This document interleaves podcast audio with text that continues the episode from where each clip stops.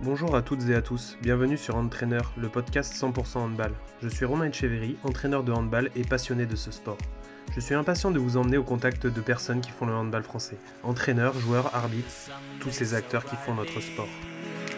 Up in the summer sky, I shouted at the mountains. Donc bonjour à toutes, bonjour à tous. Aujourd'hui, pour cet épisode bonus de la saison 2, nous avons euh, l'honneur et le privilège de recevoir euh, François-Xavier Houlet. Donc euh, bonjour François-Xavier. Bonjour, bonjour à tous. Donc déjà, merci d'avoir répondu à notre invitation. donc je pense que tout le monde va reconnaître ta voix qui, nous, qui nous, accompagne régulièrement tout au long de la saison.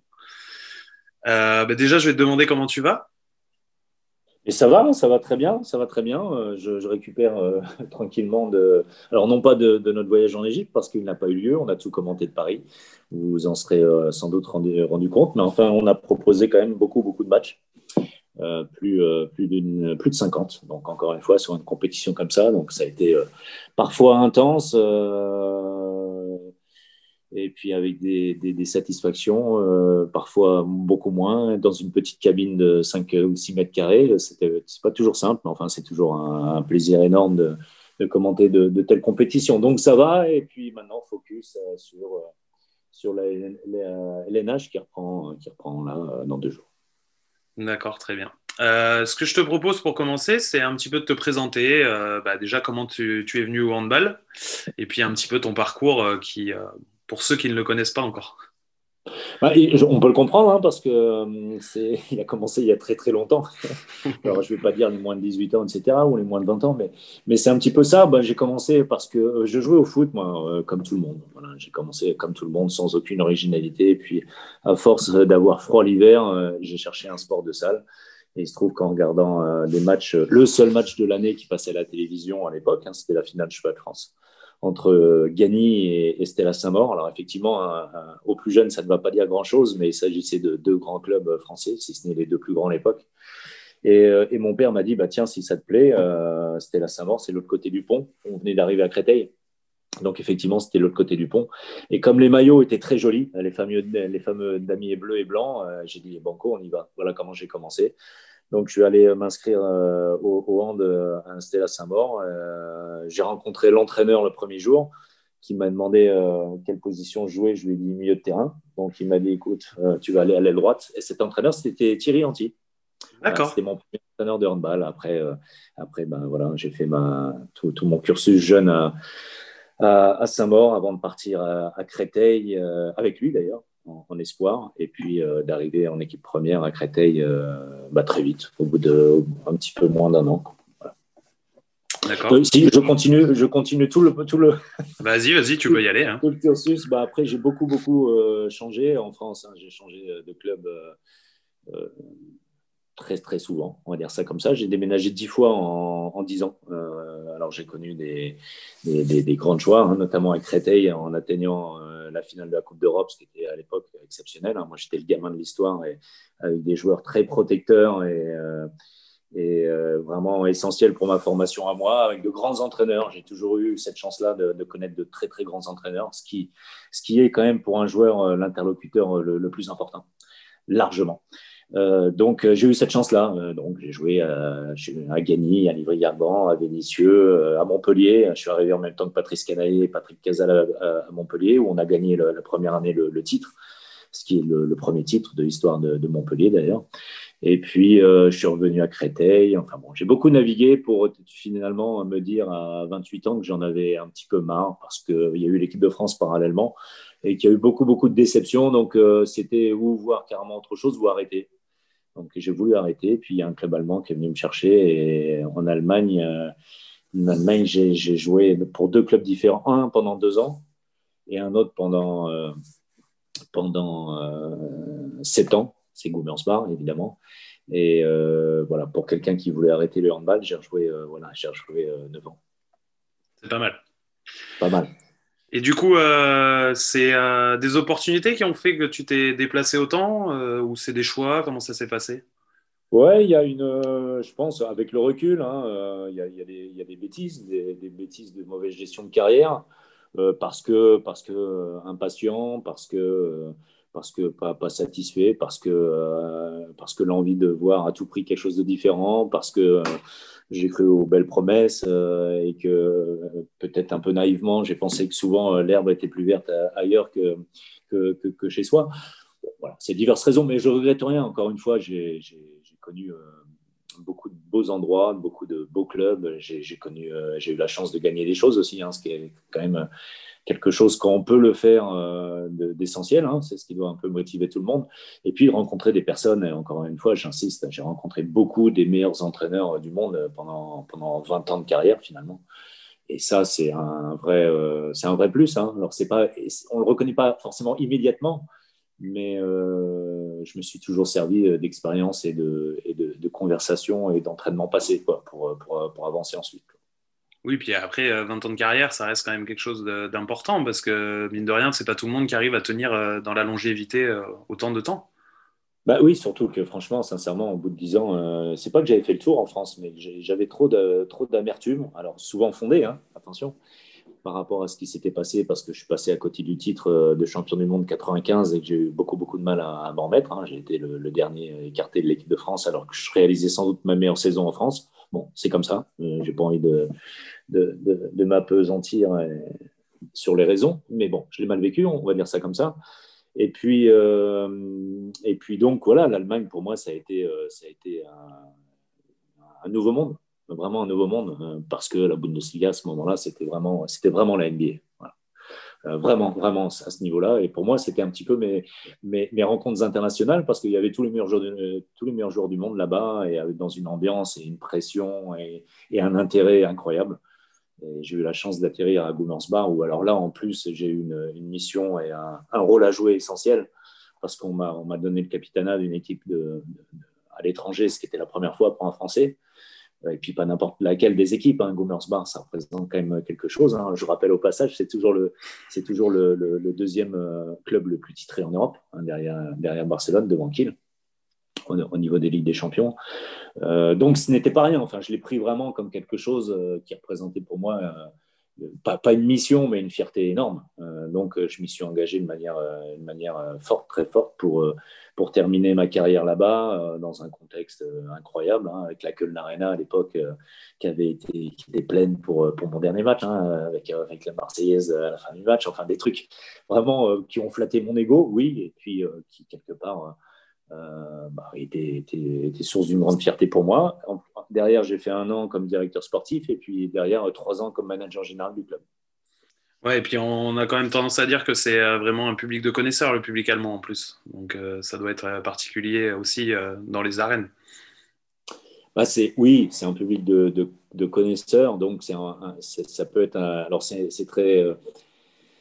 il y a deux facettes. Hein, c'est, donc un public exigeant euh, et c'est donc un, public euh, dithyrambique quand tout va bien. Euh, en gros, le lundi, particulièrement à Gummersbach, qui reste un, village, un gros village, hein, avec 40 000 habitants, guère, plus, le lundi, quand en se promenant, on savait si on avait bien joué ou pas. mais pas par soi-même, mais par le regard ou, les mots des autres. D'accord. Alors, tu disais justement que tu avais été directeur sportif là-bas. Est-ce que tu peux nous expliquer en quoi ça consistait euh, d'être directeur sportif d'un gros club comme ça? Bah, Directeur sportif, c'est un poste qui avait été euh, plus ou moins euh, créé pour moi parce qu'à l'époque, il y avait le, manager général, hein, donc l'équivalent en France d'un directeur général. Et, qui avait vraiment un, lui, lui, ça l'intéressait pas franchement le côté sportif. Donc c'était un peu la stratégie sportive sur plusieurs années. C'était, j'avais aussi comme mission, ce qui était extrêmement intéressant de de monter euh, une académie euh, qui correspond à, pour la France plutôt un, centre de formation, voire pôle plus centre de formation. Donc ça, ça a été extrêmement, extrêmement intéressant. Euh, et puis, je dirais presque la direction technique également jour le jour. Hein. Alors, c'est des choses très logistiques parfois, mais j'avais un petit peu de, tout ça pendant un an. Et, mais finalement, je n'ai pas eu le temps de, de, faire tout ce que je voulais faire parce que là, je suis passé manager général ce qui, euh, ce qui a engendré bien d'autres missions, évidemment, et bien d'autres problèmes, parce que nous étions un club euh, à, à, gros problèmes économiques. Donc malheureusement, euh, comment dire, le côté très, très intéressant et très ludique de la direction sportive, j'ai dû la mettre un peu de côté pour, pour, pour faire en sorte qu'on survive, hein, pour faire court. Je ne vais pas rentrer dans les détails, mais on était, comment dire, on était vraiment, vraiment en très mauvaise posture. Pendant trois ans, il n'y a pas beaucoup de mois et je ne crois pas une année complète que j'ai passé sans, sans, avoir de gros problèmes au niveau bancaire. D'accord. Et du coup, alors c'est pareil, c'est pour l'époque, euh, peut-être que les choses ont changé, mais quelle différence notable tu voyais vraiment entre l'Allemagne et la France? Sur, euh, en général ou sur, le handball, vraiment euh, autour dans le monde du handball, sur les, problèmes que tu pouvais rencontrer et sur l'approche peut-être qui était différente? Bah, alors, moi, la, chance que j'ai eue, et ça, ça va être important dans ce que je vais dire après, c'est que parallèlement à cette époque-là, j'ai repris des études au CDES de Limoges, au Centre de droit et d'économie du sport à Limoges, hein, pour faire un, master de management sportif dans, le monde professionnel. Et ça, ça m'a permis, euh, alors, d'une, de m'ouvrir les yeux sur certaines choses. Euh, d'autre part, de mettre des mots sur moi, ce que je vivais au quotidien depuis très très longtemps, mais finalement que je n'arrivais pas à faire entrer dans des cases. Et puis surtout à me donner euh, une telle euh, ouverture d'esprit et, pour, vraiment améliorer mon, fonctionnement. franchement, ça m'a été essentiel parce que en Allemagne, euh, tout est différent. Euh, pas seulement l'intérêt, pas seulement le niveau de jeu, pas seulement le, public, etc. on a un fonctionnement, on avait un fonctionnement en Allemagne à 100% privé. ce, qui, peut paraître complètement fou, mais c'était ça, c'est-à-dire qu'on avait zéro aide publique. Je payais des redevances à la mairie pour, le, pour, pour les locations de la salle pour l'entraînement. Euh, on en était là. Euh, sinon, euh, c'était super simple mon budget. C'était à peu près 50 à 55 de, de partenariat et le reste de billetterie, ticketing et, et produits, produits dérivés, marketing. Donc, en gros, si tu ne te bouges pas, tu meurs. Voilà. Là, il ne s'agit pas d'aller réclamer ou avoir comme ami quelqu'un qui est au conseil départemental, régional ou à la mairie. Euh, non, mais attention, hein, je ne dis pas que ce n'est pas bien. Et on, voit en ce moment, hein, on voit en ce moment d'ailleurs à quel point il est important d'être d'être également euh, couvert par l'argent public. Hein, on ne va pas, dire autre chose. Mais c'est que l'approche est différente. L'approche est totalement différente. Alors, c'est dur parce qu'il faut aller au, charbon tout le temps. Euh, d'un autre côté, ça laisse aussi une certaine indépendance de fonctionnement qu'on retrouve pas forcément dans les clubs euh, à, fort, euh, à forte influence euh, publique. Donc voilà, il y a des, choses très, très, très, très différentes dans, le fonctionnement. on sait très bien qu'on est dépendant de son propre travail. donc ça aussi, si tu veux, c'est une manière aussi de, si on se retourne vers le salarié, notamment le, joueur, le sportif, de, concerner également le, le, salarié sur, en lui disant que le, fruit de son travail, c'est ce qui va lui permettre de continuer à vivre. Bien sûr. Euh, donc, c'est une approche, une approche vraiment, vraiment différente. Ça, il a fallu que. Pas que je l'intègre, hein, parce que ça faisait quand même euh, dix ans que j'étais en Allemagne, mais euh, par rapport à la France, c'est des choses, ce sont des choses bien différentes. En tout cas, c'est la, base, si tu veux, du, travail qui, qui, doit être abordé d'une manière totalement différente. Ensuite, pratiquement, oui, on sait, il y a plus de monde, ou il y avait plus de monde d'ailleurs dans les salles, il y avait un niveau de jeu plus important, il y avait un plus grand, un plus grand intérêt médiatique, notamment. Bon, tout ça, ça, a eu tendance quand même avec le temps et la progression de la LNH à, se, à se niveler. Et tu sais si en Allemagne c'est toujours le cas pour les, euh, les aides euh, publiques privées? C'est toujours pareil Oui, bien sûr. Oui, bien sûr. Ah, mais c'est là, si, tu veux, c'est la, c'est la structuration du sport de haut niveau qui, est faite ainsi. D'accord. Euh, avec de toute manière, quel que soit le domaine, une, une, un impact et une influence du, du public en Allemagne qui est beaucoup moindre. Euh, à tout niveau, hein, à tout niveau, euh, que ce soit au niveau des entreprises, euh, même au niveau social. enfin, voilà, c'est un fonctionnement très très différent. Donc c'est pas, si tu veux, il n'y a pas de de la part des clubs sportifs, il n'y a pas de, de, frustration parce que, parce que tout fonctionne comme ça. D'accord. Alors, j'ai lu que tu étais. Alors, tu n'aimes pas qu'on dise agent, je crois? Tu préfères conseiller de joueur? C'est bien. je me suis informé. Donc, on dit conseiller de joueur. Euh, du coup, euh, est-ce que tu peux nous expliquer un petit peu, euh, bah, pareil, en quoi ça consiste et pourquoi être parti là-dessus? Oh, bah, Ça a été pas, pas, un concours de circonstances, mais quand ça s'est arrêté à Goumersbar, parce que c'était franchement, ça devenait un petit peu dur pour faire court. Directeur général, c'est comme un gérant euh, dans une société, c'est-à-dire qu'il est, responsable à titre privé. Et moi, ça faisait 2-3 ans que j'étais quand même sous, euh, avec une épée de Damoclès, clairement, euh, au, niveau, au niveau privé. Et il était temps que ça se termine. Donc, j'ai arrêté là-bas. début 2010, je me suis lancé dans des, des, petites choses qui n'en étaient pas d'ailleurs euh, médias, parce que c'est ma formation aussi. Hein. J'ai eu une formation de, journaliste que, j'avais que j'avais suivie à l'INSEP à l'époque, avec le CFJ, Centre de formation des journalistes. Et donc, euh, j'ai fait, j'ai commencé à faire un bouquin ou deux avec Christophe Lasso sur l'équipe de France. Ça, c'était très, très sympa, vraiment une aventure euh, géniale. et puis, il y a André Golic, qui était agent, bon, c'est un ami, hein, clairement, depuis toujours, avec qui je joue en équipe de France et à Montpellier.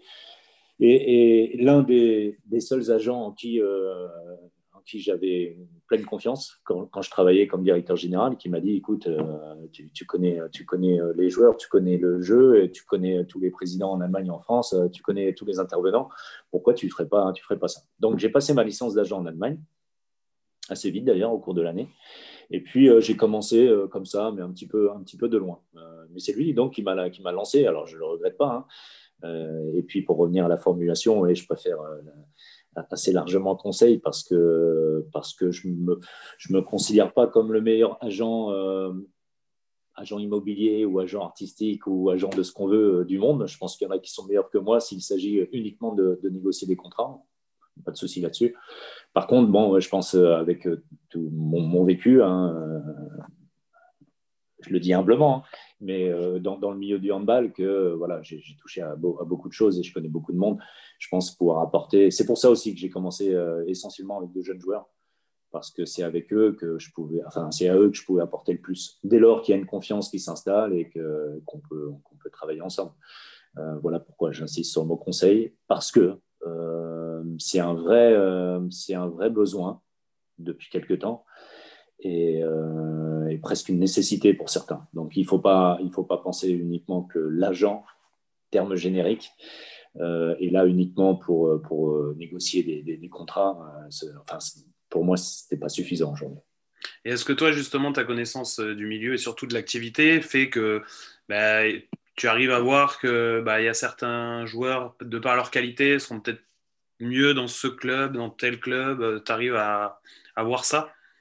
Bah, ça, c'est évidemment une, partie importante euh, dans un choix, euh, en sachant que moi, c'est jamais euh, moi qui fais le choix pour le joueur. Hein. Bien sûr. moi, je donne toutes les informations qui me paraissent importantes, dont ce que tu viens de dire, évidemment. regarde, c'est peut-être pas pour toi, c'est peut-être pas le genre d'entraîneur qui va te convenir, c'est peut-être pas quelqu'un qui va t'apporter à ce moment-là de ta carrière, c'est peut-être pas le, cadre par rapport à l'instant T dans ta vie privée et, et, professionnelle pour aller dans un tel endroit, etc., etc., etc. Donc moi, je donne je donne le cadre un petit peu, et, puis quand il m'est demandé, c'est souvent le cas, je, donne mon avis.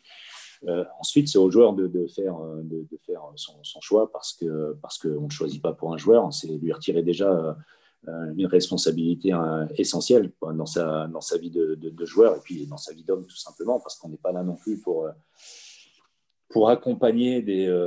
on n'est pas là pour comment dire, accompagner de manière, de manière continue et régulière des enfants. Parfois, euh, la maturité arrive plus ou moins jeune, mais on est là aussi, enfin, moi, je le conçois comme ça, pour, euh, pour euh, ben, suivre pendant 5, 10, 15 ans de carrière, accompagner quelqu'un pour qu'il devienne également un, joueur aussi bon qu'il puisse l'être, et puis aussi qu'il devienne aussi un, homme au, quotidien, dans, ses choix et ses responsabilités. Donc il y a tout ça, mais tu as raison, évidemment. malheureusement, mes conseils ne sont pas toujours suivis. Mais euh, oui, ben moi, ça sert à ça. C'est à ça de dire, euh, voilà, je, là, je, connais le milieu, je connais le club, je connais l'entraîneur, je connais les joueurs. Ça, ça me paraît super pour toi. Euh, ou l'inverse. Et du coup, est-ce que tu as l'impression que le François-Xavier Houlet joueur, il lui a manqué le François-Xavier Houlet conseiller de joueur? Complètement. Complètement. Mais c'est sans doute, sans, sans, sans, avoir voulu jamais me l'avouer, aussi pourquoi je suis allé là-dedans. Euh, alors, je ne vais, pas partir sur les, euh, sur les belles phrases, je vais rendre euh, à mon sport ou à la vie ce qu'elle m'a offert, tout ce qu'elle m'a offert, ce n'est pas, pas du tout ça. Je crois qu'inconsciemment, on sait aussi, même quand on ne veut pas se l'avouer à soi-même ou l'avouer aux autres, quand on a fait des conneries et quand on ne l'a pas fait. Et euh, oui, oui, à un moment, moi, ça m'aurait aidé de, faire des, meilleurs choix. Bon, à l'époque, euh, on parle d'un autre temps, hein, où, euh, enfin, voilà, j'ai connu le tout début, enfin, le passage de l'amateurisme complet au tout début du professionnalisme. Donc aujourd'hui, hein, aujourd'hui c'est extrêmement, extrêmement différent. Mais, mais je crois que c'est important d'avoir d'avoir des, des, bons conseils et que, si possible, de personnes compétentes dans leur domaine. Et du coup, les joueurs te demandent quand même des suivis réguliers ou ça, ça dépend de la période? Oui, quand même. C'est très différent. C'est très, très, très différent et très inégal suivant, euh, suivant euh, les situations, suivant la personnalité, euh, suivant le cadre, suivant, suivant les, les, blessures, suivant. Moi, moi, je suis très, très heureux et je travaille très peu quand, quand les garçons sont très satisfaits. Donc, j'ai tout intérêt à ce qu'ils le soient, si je veux être tranquille. Moi, il n'y a, a, jamais de meilleur moment que m'asseoir dans les tribunes, derrière un micro ou pas, peu importe, parce que je vais voir du handball également quand je ne travaille pas. Euh, et puis euh, de regarder euh, les garçons s'épanouir et, aller gagner. voilà, j'ai cette image-là d'avoir à l'époque. et c'est marrant, hein, je me suis arrêté trois minutes et je l'ai dit à Thomas, j'ai dit laisse-moi tranquille, je voudrais juste profiter de voir les 3-4 Montpellierins que j'accompagnais lorsqu'ils ont gagné la, coupe de, la Ligue des Champions à Cologne. bon, voilà, là, c'est nickel. Mais ça ne dure jamais très longtemps. Hein. Euh, il y a toujours des, problèmes et, ou, des choses à régler sans que ce soit de, réels problèmes. Bon, il faut être euh, dispo, il faut être, euh, il faut être aussi prêt à parfois vivre des, situations auxquelles on n'est pas forcément préparé. parfois, c'est de, à titre privé. Mais bon, c'est intéressant. C'est intéressant parce que parce que c'est très très différent suivant les, les personnes. Et du coup, est-ce que tu as plus de facilité à négocier en Allemagne de par ton passif ou dans tous les autres pays c'est pareil euh, Comment ça se. Non, euh, oui, alors oui, en Allemagne, oui. en Allemagne, j'ai même souvent euh, des, clubs allemands qui, viennent vers moi pour me demander. J'imagine. Plutôt dans ce sens-là. Après, attention, hein, je suis pas comme. j'ai quand même une activité maintenant avec Beansport depuis quelques années très importante. Qui s'amplifie en plus. pardon? Qui s'amplifie en plus, de, de, plus en plus. il y a de plus en plus de matchs, de plus en plus. J'ai pas trop de. Je me suis donné une limite hein, de joueurs euh, à accompagner parce que c'est pas faisable. Donc, euh, je ne vais pas mentir, je suis pas le l'agent ou le conseiller qui, euh, qui, qui, a le, qui a ou qui accompagne le plus de joueurs. Et ça me va très bien comme ça parce que ce serait pas jouable. Donc, donc euh, oui, euh, non, c'est différent, c'est très différent suivant les pays. On est, euh, dans notre sport à l'image de ce qui est pour toutes les relations professionnelles, administratives, juridiques, on en est au même niveau. C'est-à-dire que l'Europe est, loin d'être l'Europe. L'Europe est loin d'être unie, donc il y a des cas particuliers pour chaque pays. bon, je travaille avec trois, quatre, cinq pays différents.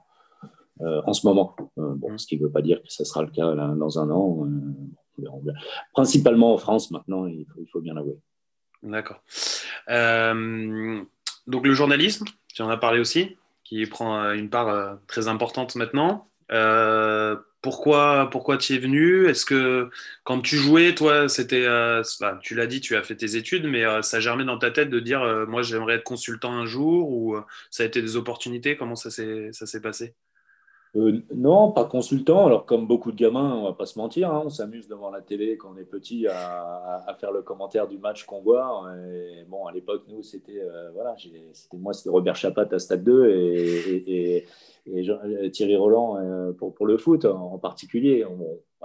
c'était des jeux, mais c'est vrai que très vite à la sortie de, à la sortie du bac et après le bac en juin 8, je me suis dit, tiens, j'aimerais bien faire des études de journalisme. C'est Gagny à l'époque, Gagny et la fédération qui m'ont permis de le faire.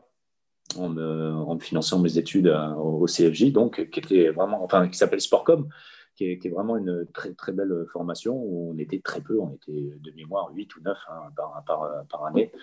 une formation sur trois ans et ça m'a permis euh, d'acquérir également beaucoup beaucoup de bases partir de là, j'ai travaillé toujours un petit peu, euh, surtout dans la presse écrite au début. Donc au Progrès de Lyon, quand j'étais à Vénissieux, euh, euh, j'ai travaillé à Créteil pendant un an et demi au journal municipal, un, mensuel qui était bien, hein, Vivre ensemble à Créteil.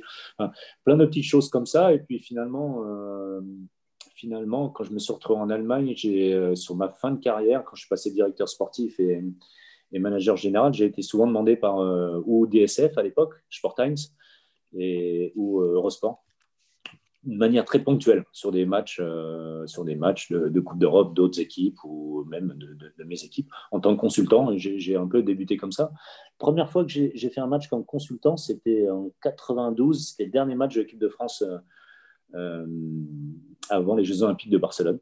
Avec alors un truc incroyable, hein, avec Patrick Montel, un, samedi après-midi sur France 2, hein, donc c'est un petit peu, sous pression. Et bon, c'est vrai que ça m'a toujours plu, mais j'en ai pas fait une, fixette ou un objectif du tout.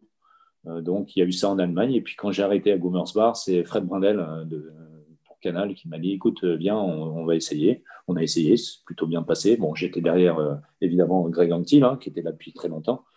Les, spécialistes se sont créés, et donc là, aux spécialistes, j'étais euh, très, très souvent présent. Et bon, quand, quand, quand Bean s'est créé, j'étais vraiment en recherche. J'allais, j'allais carrément faire autre chose. J'allais, j'allais, travailler certainement pour un grand club français. Et, et en fait, j'ai un coup de fil de billetterie qui m'a dit écoute, euh, voilà, Daniel Costantini m'a dit que tu étais le meilleur. Euh, tu, viens, tu viens avec nous. j'ai dit oui, mais pourquoi faire? Il me dit on a les Jeux Olympiques. Les Jeux Olympiques, ça dure deux, trois semaines. Quoi.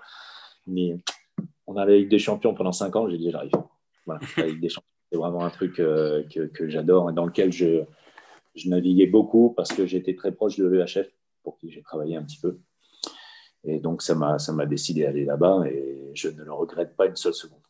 Et tu as trouvé un binôme avec qui tu t'entends très bien, apparemment. Ouais, qui n'était pas une évidence. Hein. Qui n'était pas une évidence parce que le début, euh, j'ai travaillé avec Benjamin, beaucoup avec Benjamin Charolais et Xavier Amel.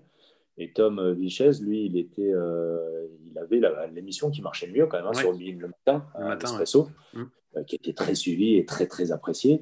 sauf que, ben, au bout d'un an et demi, deux ans, il s'est aperçu que, que les cernes commençaient à, à, pousser et qu'à force de se lever à 2h30, parce que c'est ça, hein, l'espresso, c'est entre 2 et 3h du matin pour préparer le truc. Donc, il a voulu prendre un peu de recul euh, et se mettre sur le hand parce que lui avait commencé parallèlement avec Olivier Giraud. Et en fait, c'est notre, euh, directeur de la rédaction, Florent Ouzo, qui, a dit euh, Tiens, j'aimerais bien vous voir ensemble. Et donc, il nous a mis une ou deux fois ensemble. Le premier match était en cabine, un match de Tchékov-Montpellier, et franchement, il s'était rien passé. C'est-à-dire qu'on avait fait chacun notre truc dans notre coin, euh, mais vraiment, euh, c'est pas que c'était froid, il n'y avait rien. Donc c'était un peu bizarre. Et puis le premier match sur site, et puis, et puis les premiers grands rendez-vous, et puis, et puis, et puis ça s'est super bien goupillé. Et puis depuis, c'est vrai qu'on ne se lâche plus tellement. Euh, mais c'est 2014, 2013, on a commencé ensemble et 2014, on a commencé les premiers matchs de LNH. Et là, ça n'a cessé d'évoluer. Euh, et dans notre travail euh, ensemble, et puis dans, le rôle qu'ils m'ont donné. Et c'est vrai qu'on se, on se, on s'entend très très bien sur à l'antenne et en dehors ce qui est important parce qu'on passe beaucoup, beaucoup, beaucoup de temps euh, en déplacement ensemble, alors qu'on est euh, mais complètement différents, évidemment. Quoi. Vraiment totalement différents, mais ce qui n'empêche d'avoir euh, la capacité, pour l'un comme pour l'autre, je crois, d'écouter et entendre l'autre. D'accord. Alors justement, est-ce que tu peux nous expliquer, alors j'imagine que c'est très variable, mais un petit peu ce qu'est une journée type, une semaine type pour toi? Ben, cette année, elle a un peu changé. Euh, le rythme a changé, évidemment, parce qu'il parce que n'y a plus la Ligue des Champions et qu'on en est extrêmement triste. Quoi. Je crois vraiment qu'on avait fait de ce, truc-là. Enfin, on n'est pas les seuls, d'ailleurs, hein, pour, pour, avoir, pour, pour être allé à Cologne fin décembre et avoir euh, certains retours euh, et certaines attentions si on avait pu continuer ensemble, je crois que ça aurait plu à, pas mal de monde aussi. Donc, euh, jusque-là, c'était effectivement des semaines presque pleines. Là, maintenant, on se concentre sur les, fins de semaine. Euh, bah, pour moi, pour moi, une semaine type, c'est un départ le vendredi matin. Euh, d'ici, moi, je vais en Normandie, hein, je ne suis pas à Paris.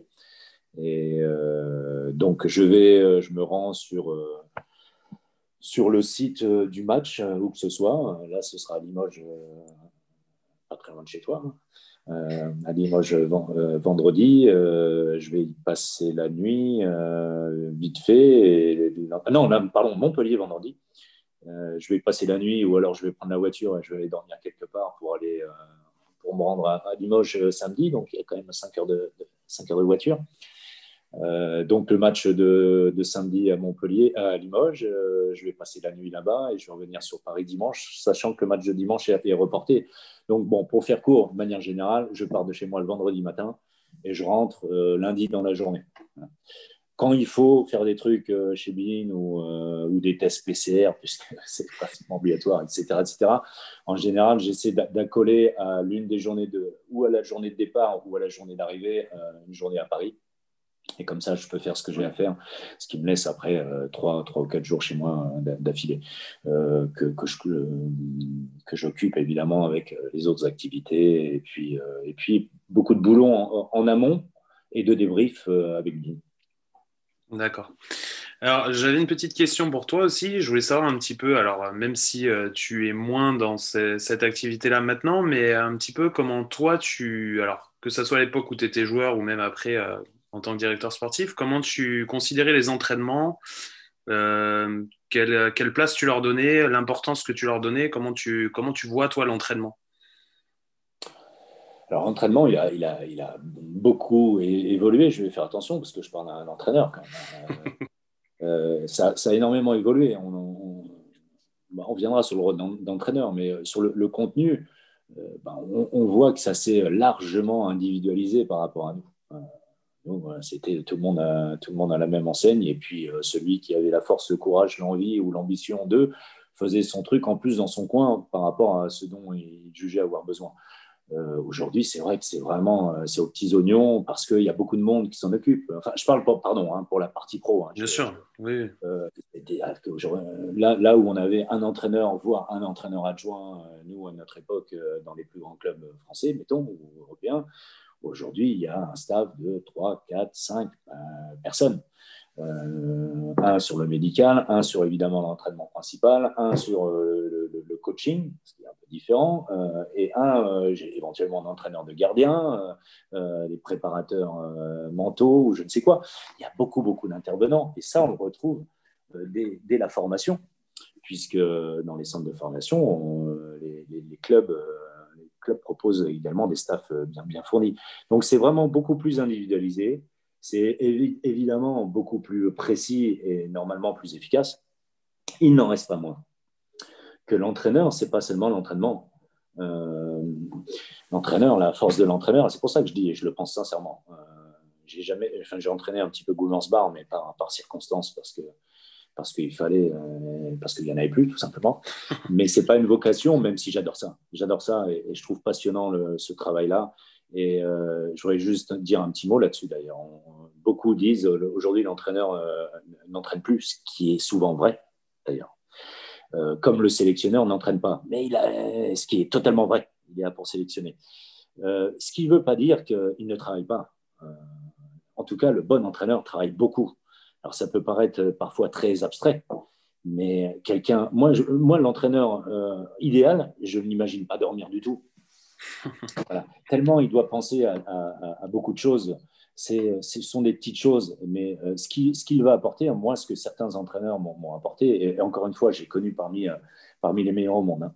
Euh, j'ai commencé à 9 ans, j'avais tiré anti, j'ai fini euh, à Gummersbach avec Alfred Gislason en passant en revue euh, les Pokrayak, les, les, les Efendic, les, les Velimir Klajic, les, les les, enfin que des, vraiment des, Patrice Canaillé, bien évidemment, et, bien d'autres, Daniel Costantini, Claude Onesta, si on veut. Enfin bon, bref, j'ai eu cette chance-là. Et parfois, ce sont des petits mots, des petits ajustements, des, manières de voir, des manières de faire réfléchir, pas réfléchir pour le joueur, mais faire réfléchir euh, ce sont des, petits trucs, mais qui changent absolument tout.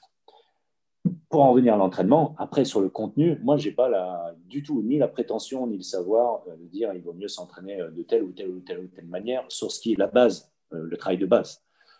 je, suis plus à regarder les, les, plus, les, petits détails ensuite et les associations et, et la programmation et, la projection, à quel moment, comment, avec qui, etc. Ça, ça m'intéresse beaucoup, beaucoup, beaucoup et j'ai un, profond respect pour les entraîneurs qui travaillent. J'insiste là-dessus quand même, qui travaillent. Et du coup, est-ce que tu, par rapport à ton discours, justement, tu penses que les qualités humaines ont une grande, une grande partie, une grande importance là-dedans? Oui, alors après, oui, oui, complètement. Bah, évidemment, euh, il y, a le côté humain qui est, qui est essentiel parce que finalement, c'est ce qui va permettre ou pas euh, à la personne qui doit quelque part enseigner, parce qu'il y a un petit peu de ça, euh, de faire passer son message. Parce que savoir quelque chose et être incapable de le faire savoir, Ça n'a pas trop d'intérêt. Hein. Mais ça, ça vaut pour un, entraîneur, comme ça vaut pour un prof, comme ça vaut pour un, dirigeant politique. Euh, ça, c'est essentiel. Et, ça ne veut pas dire que la qualité humaine, c'est uniquement brosser dans le sens du poil.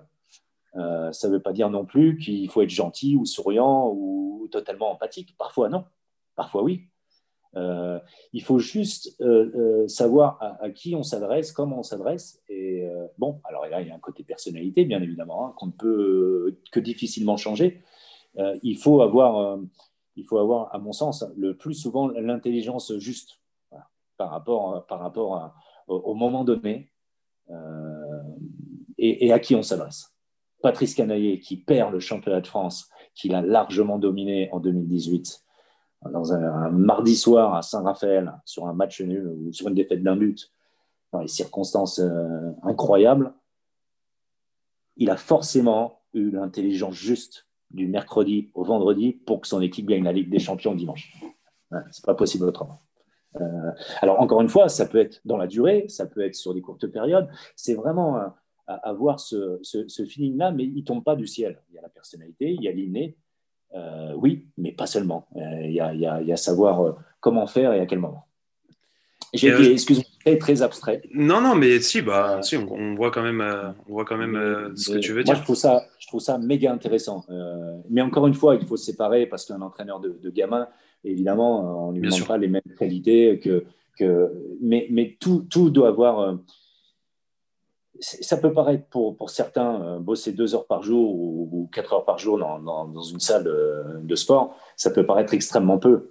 mais tout ce qu'il y a autour, avant, après, quel que soit le niveau, hein, euh, ça, demande, ça demande énormément de réflexion et de justesse. De toute façon, le... ce qui revient toujours quand on parle avec des entraîneurs, c'est euh, que c'est chronophage et que de toute façon, à partir du moment où on s'implique dans l'activité, euh, forcément, ça demande un temps infini.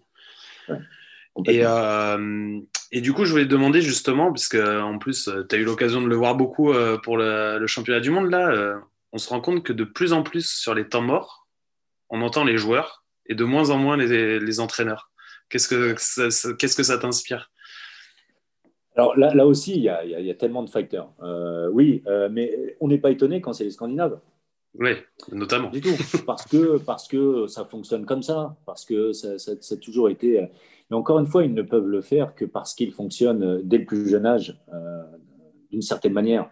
Aujourd'hui, le, le, joueur est responsable, cette fameuse démocratie participative euh, chère, bah, alors là, pour, le coup, c'est longtemps quoi, hein, c'est Ségolène Royal, euh, euh, c'est faisable dans une certaine mesure.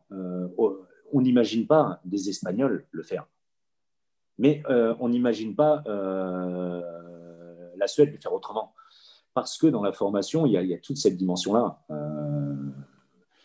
Donc, c'est pour ça qu'il n'y a, pas de, recette. Euh, le tout, c'est d'être, euh, quand je dis il faut être juste, il faut être juste par rapport à l'effectif qu'on a, par rapport aux garçons à qui on, s'adresse, par rapport à la culture de, ces garçons, euh, ce qui est toujours plus difficile d'ailleurs en club, parce que autant sur une équipe nationale, a priori, ils viennent tous au moins du même pays, a priori. Euh, autant sur des, clubs, tu as, quand même des clubs ou des équipes où il y a énormément de nationalités et donc de cultures différentes et donc d'approches différentes. Des gens qui ne vont pas comprendre qu'on leur crie dessus euh, parce que c'est un peu plus latin et d'autres qui ne vont pas comprendre qu'on ne mette pas plus de, vie dans, un temps mort. Donc tout ça aussi, c'est une question, une question d'équilibre. Euh, moi, je n'ai pas, pas à dire. Moi, j'aime beaucoup le, jeu de la manière dont il est joué, le jeu scandinave, je ne m'en cache pas parce que parce que c'est ce que j'ai de enfin, ce qui me semble le plus le plus attrayant euh, voilà euh, ça ne veut pas dire que c'est plus efficace hein. France a longtemps dominé ces dernières années l'Espagne a montré également que ça fonctionnait très bien dans une approche un peu différente et donc pour en venir au, temps mort euh, Là encore, il faut savoir euh, être très très juste par rapport à une situation. Euh, parfois, il faut, il faut donner un bon coup de gueule, parfois, il faut savoir être calme, parfois, il faut donner la parole sans doute à, des joueurs, et puis il faut, savoir à qui on s'adresse. Hein. Là, si on prend l'exemple, par exemple, de, la Suède, c'est pas tout le monde hein, qui parle. Hein. il y a une demi-centre qui, est très respecté, d'autant plus avec la sélection de, cette année, Jim Gottfriedson, et donc il a il a l'oreille de tout le monde. Il faut juste pas se tromper. Euh, il faut quelqu'un qui fasse l'unanimité et puis, et puis dire les, les, mots essentiels. Mais ça revient à moi ce que je disais sur l'accompagnement des joueurs, c'est qu'il faut jamais perdre de vue malgré tout que, que ce, ce, ne sont pas des pions et qu'à un moment ou un autre, même si on ne veut pas ou on n'est pas construit comme ça, il faut, il faut donner la responsabilité aux personnes. et là, c'est évidemment un moyen très direct de le faire. Du coup, tu n'as pas l'impression aussi que c'est une question de, de managerat parce que, on a pu le voir, euh, notamment comme tu disais avec Daniel Costantini ou avec euh, Claude Onesta au début, euh, qui laissait moins de place, puis Claude Onesta petit à petit a laissé énormément de place. Guillaume Gilles, on voit qu'il laisse quand même beaucoup de place. Est-ce que c'est pas aussi une question de mentalité et de personne finalement Si, si, si, c'est une question de, une question de mentalité, c'est une question d'évolution. Euh, c'est une question de, construction personnelle également. Euh, euh, c'est une question d'intelligence. Claude n'était pas du tout comme ça au début. Claude était très directif, hein, notamment quand il était à Toulouse et ses premières années avec la sélection. et puis, et puis certains événements, certains nouveaux joueurs sont, sont, arrivés et, il a eu l'analyse certainement lui de son côté avec, alors pour le coup, une vraie, une vraie intelligence de, de, de, se dire tiens, comme ça, ça marcherait peut-être mieux, même si c'est en son fort intérieur, pas, pas comme ça qu'il a été construit. Et, euh, il l'a il bien fait jusqu'à ce que ce soit extrême quand même, parce que sur la fin, euh, il est premier à le dire, hein, quand il a installé Dinard, et il, s'installait confortablement dans sa chaise et il, attend, il attendait de voir. Bon, euh, donc, mais, oui, évidemment, mais il faut que ce soit, il faut que ce soit réfléchi tout ça. Euh, là où c'est embêtant, c'est quand tu vois que le, le, coach il dit bon, bah, vas-y, euh, débrouillez-vous parce qu'il n'a pas envie de s'en occuper. Quoi. Euh, et c'est un abandon. Là, c'est différent.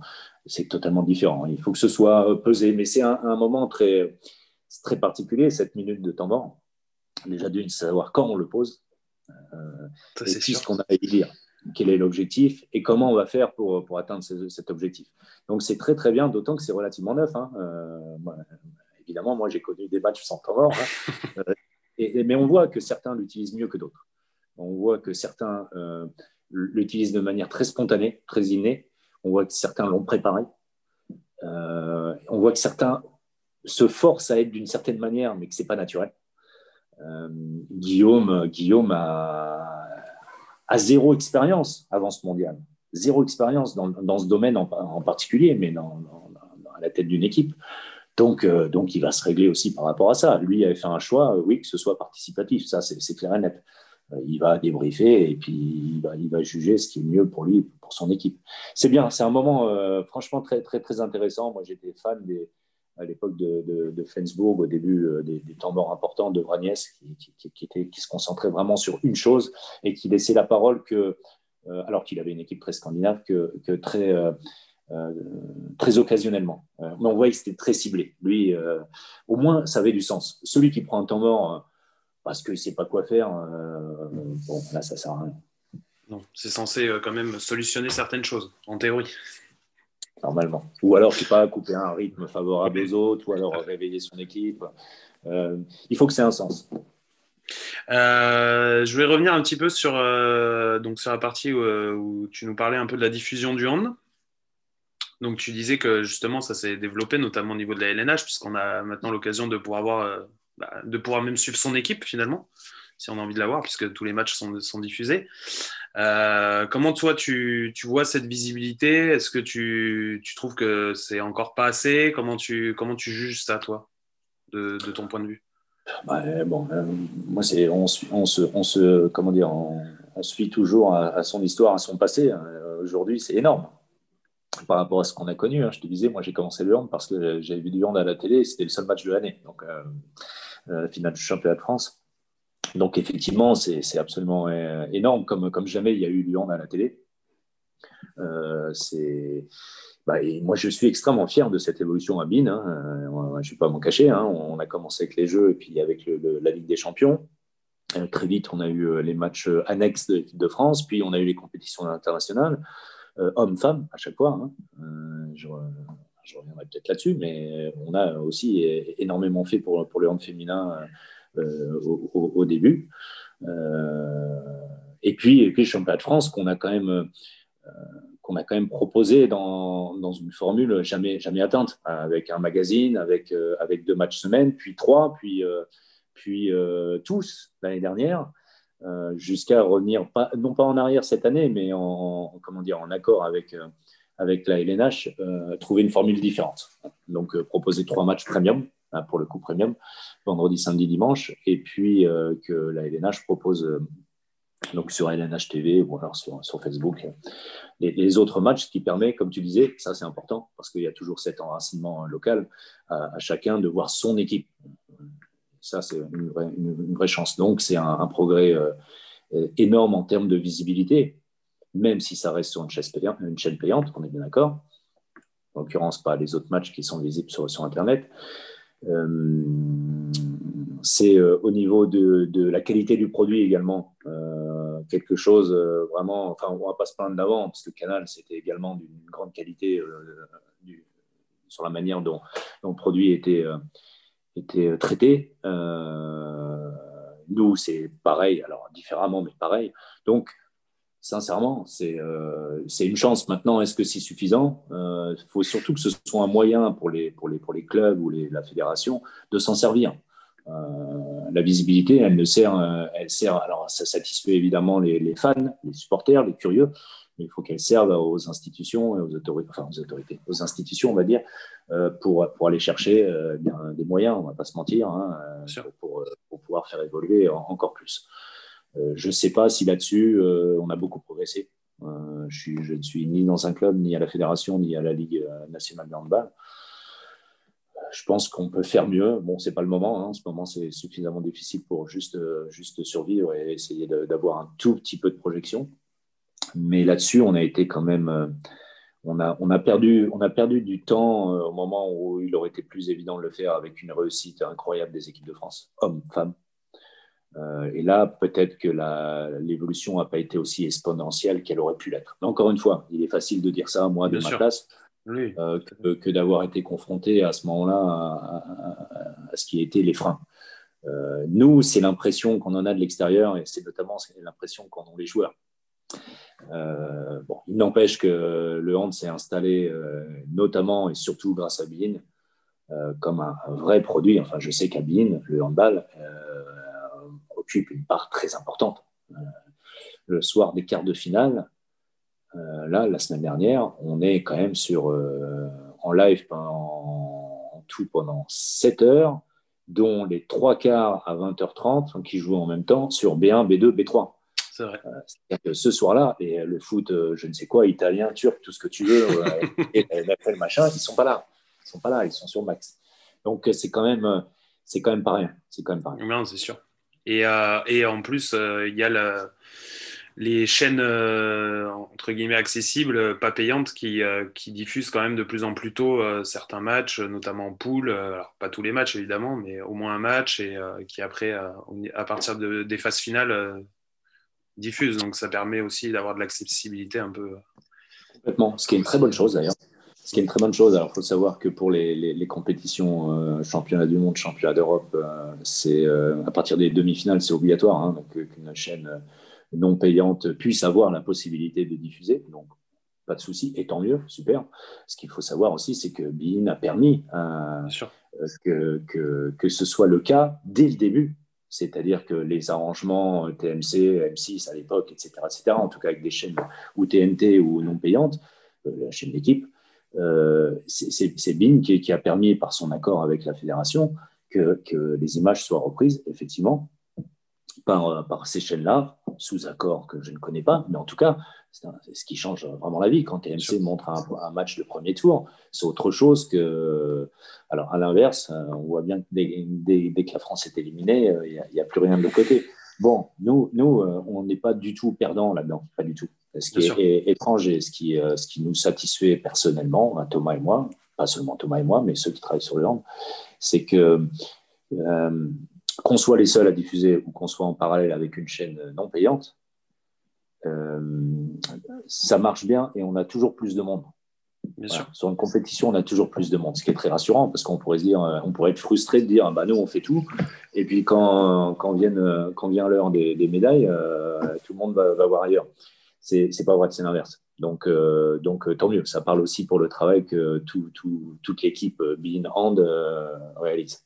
Tout à fait. Et puis je pense que vous créez aussi un public qui fait que bah, quand il va avoir le choix entre les deux, s'il a Bein, peut-être qu'il va préférer vos commentaires à vous et va venir, va venir sur Bein. Enfin, ça, ça après, c'est une question de, de, point de vue et de sentiment. Mais c'est vrai qu'il y a aussi ce côté-là où les gens, des fois, qui ont les deux, vont choisir plus un côté par rapport aux gens qui, commentent ou par rapport à comment c'est produit Oui, puis bon, c'est comme tu dis, c'est la sensibilité euh, par rapport à, des paroles des personnes, et puis il y a aussi la, force de, l'habitude. Hein. quand, quand, ceux qui regardent le hand toutes les semaines euh, chez nous, ben, il n'y a pas de raison finalement d'aller, d'aller voir ailleurs. Ils sont, ils sont habitués, ou alors ils coupent le son, ils ne nous écoutent plus, ils regardent que les images.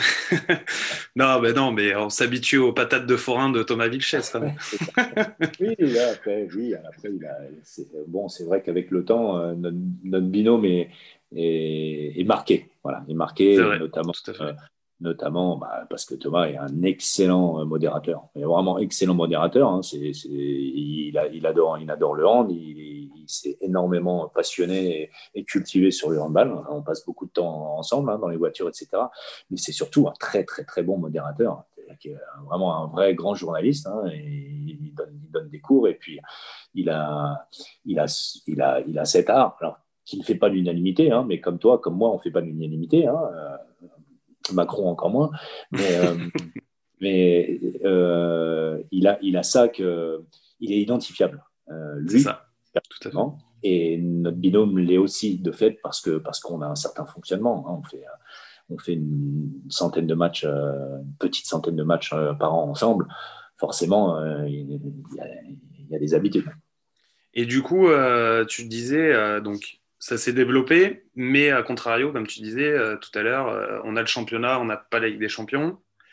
Euh, par exemple, on pourrait aussi imaginer, bah, comme le foot, alors attention, on en est encore très loin, mais pourquoi pas avoir la big affiche du handball allemand, la big affiche du handball espagnol? On n'est pas encore là-dessus, quoi. Alors, euh, au tout début, hein, moi, quand j'ai commencé chez BIN, euh, la création de la chaîne en 2012, euh, il y a eu donc les Jeux Olympiques, il y a eu la Ligue des Champions, et surtout, au bout de quelques mois, même au bout d'un an, je crois, la Bundesliga pendant cinq ans. donc, alors pour moi, tu imagines bien qu'à l'époque, c'était c'était c'était Disneyland, hein, évidemment. C'était génial. bon, il se trouve que la Bundesliga a une courbe qui a, stagné au mieux qu'à stagné, alors que la, la, Lidl Star League a grimpé largement. C'est sûr. Euh, et que le, choix a été fait par, par, la direction de la chaîne de, de, se consacrer plus euh, aux compétitions internationales, à la, la Lidl Star League et, et, euh, et, à la Ligue des Champions. et en sachant quand même qu'il y avait un, un, vrai problème de date. parce que la Bundesliga s'est mise à jouer le jeudi et le dimanche. Et là, c'était terminé parce que, parce que Ligue des Champions d'un côté et euh, Legal Star League euh, ou inversement. Donc, euh, c'était infaisable. C'était infaisable en sachant que la, politique de base de, de Bean, c'est le live, uniquement le live. Il n'y a pas de, on fait jamais de différé. Jamais, jamais, jamais. On fait le replay, mais jamais de différé. Donc, donc il n'était pas question de le faire. Donc, la Bundesliga qu'on a mis de, de côté. L'Espagne, il n'a jamais été question parce que c'était sous droit assez longtemps avec, je ne sais plus qui c'est qui avait ça avant RMC. Bref, je crois que c'était avant, avant c'était SFR, ça oui, c'est SFR. Mmh, tout à fait. Donc, euh, et puis ça a disparu parce que le championnat espagnol euh, était totalement, euh, ou l'était, inintéressant tout cas pour, pour, pour, une, pour, un grand public. Donc voilà, c'est un peu disparu. Et puis là, on a un vrai, on a un vrai problème de, de, de, place, tout simplement. Oui, sûr. Euh, de date, c'est pas, pas faisable. Alors, euh, moi, j'ai un grand regret, hein, tout le monde le sait, je peux le dire publiquement, hein, ils le savent aussi chez BIN, hein, c'est la Ligue des Champions. Euh, ça, c'est vraiment très mal goupillé, ça a été, à mon sens, mal géré. ça donne beaucoup de regrets à beaucoup de monde. C'est sûr. Euh, ça se retrouve et que ce produit-là soit sur, euh, sur eurosport.fr euh, ou je ne sais quoi. je, dis, je, dis, je dis pas je ne sais quoi parce que moi je l'ai pris, mais.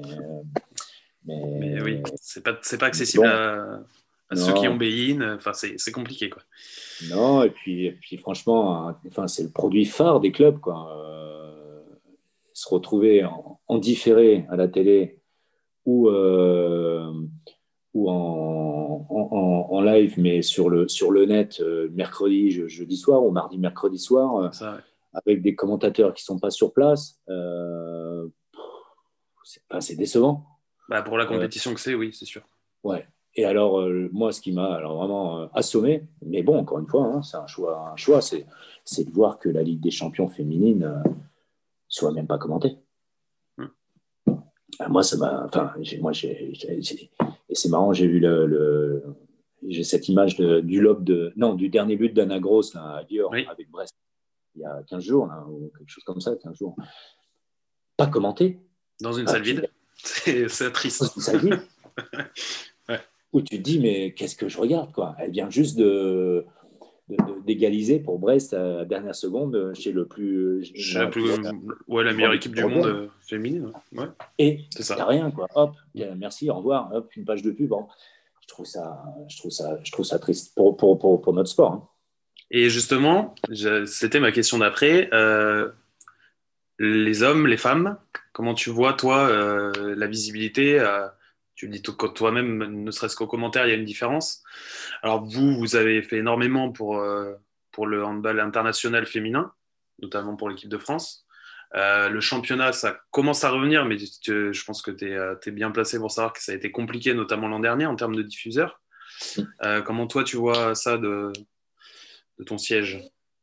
Bah, ça a été un choix. Hein. Quand Bean s'est créé, Charles Bietri a voulu absolument installer le handball féminin parce que parce qu'il a une vraie sensibilité par rapport à ça et que c'est ça, enfin, ça en vaut la peine quoi, quand, quand, ça marche comme ça il faut vraiment s'y intéresser il l'avait installé je sais pas si tu te rappelles mais le, le, le samedi et dimanche midi il mis les matchs alors ce qui faisait très très bizarre mais enfin il fallait faire rentrer dans une grille euh, et essayer de, de trouver une, une, case à, à, à, ce, à, cette discipline et, euh, chez, les filles donc euh, bon ça valait ce que ça valait mais c'était déjà une démarche de vouloir l'installer. Euh, ensuite, bah, ça, a pris l'essor hein, chez nous, euh, les filles, hein, euh, et notamment, alors pas que le championnat, mais les équipes de France qui ont très bien marché, avec qui ça a toujours été un grand succès, avec des plateaux, avec. Aujourd'hui, le dispositif pour les garçons est exactement le même que pour les filles, hein, c'est-à-dire pour, pour l'équipe nationale en tout cas. Bon, malheureusement, le, championnat de France est sorti du contrat fédéral il y a un an et demi. Et c'est là que la direction de, de BIN et, la, la Fédé ne sont pas entendus pour, continuer de cette manière et que, la LFH s'est retrouvée un petit peu, à l'air. Quoi. Euh, bon, eu sport en France euh, pour, sauver, pour sauver et de belle manière. Euh, et ça fonctionne. Et j'ai vu qu'effectivement, c'était repris maintenant par pas mal de choses, notamment la plateforme de, de France, euh, de France Télé, je crois, hein, plateforme Internet. Donc, bon, le, championnat féminin n'a pas encore, euh, n'a pas encore euh, l'intérêt que suscite l'équipe nationale. Euh, alors c'est bien normal, mais on, dans la corrélation, on, est loin, on est loin de ce qui devrait se faire. C'est pas encore si intéressant que, ça, voilà, de manière générale, sur le produit en tant que tel. Alors, il y a, attention, hein, il y a des très beaux rendez-vous, hein, ce qu'a réalisé Brest, Metz, euh, et puis des petits clubs, mais euh, qui ont très bien travaillé. Je pense à Nice il y a deux ans, euh, Besançon qui travaille bien, Nantes qui a une vraie ambition, Paris qui se maintient. Enfin bon, il y, a des choses. Mais dans son ensemble, c'était peut-être un petit peu moins ça connaissait peut-être moins une, évolution moins, moins exponentielle que chez le garçon.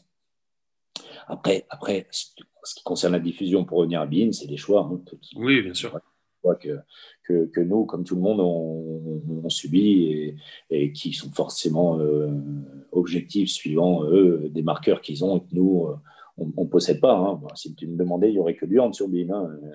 Mais c'est pas, pas ce qui est. Évidemment, on sait très bien que c'est totalement utopique. Donc, bon, ça, je ne le commande pas. Euh, je sais que je suis très heureux dans ce que je fais et dans, ce qu'ils font pour le, pour le hand à, à, à Et je trouve que c'est une vraie chance, il ne faut pas l'oublier.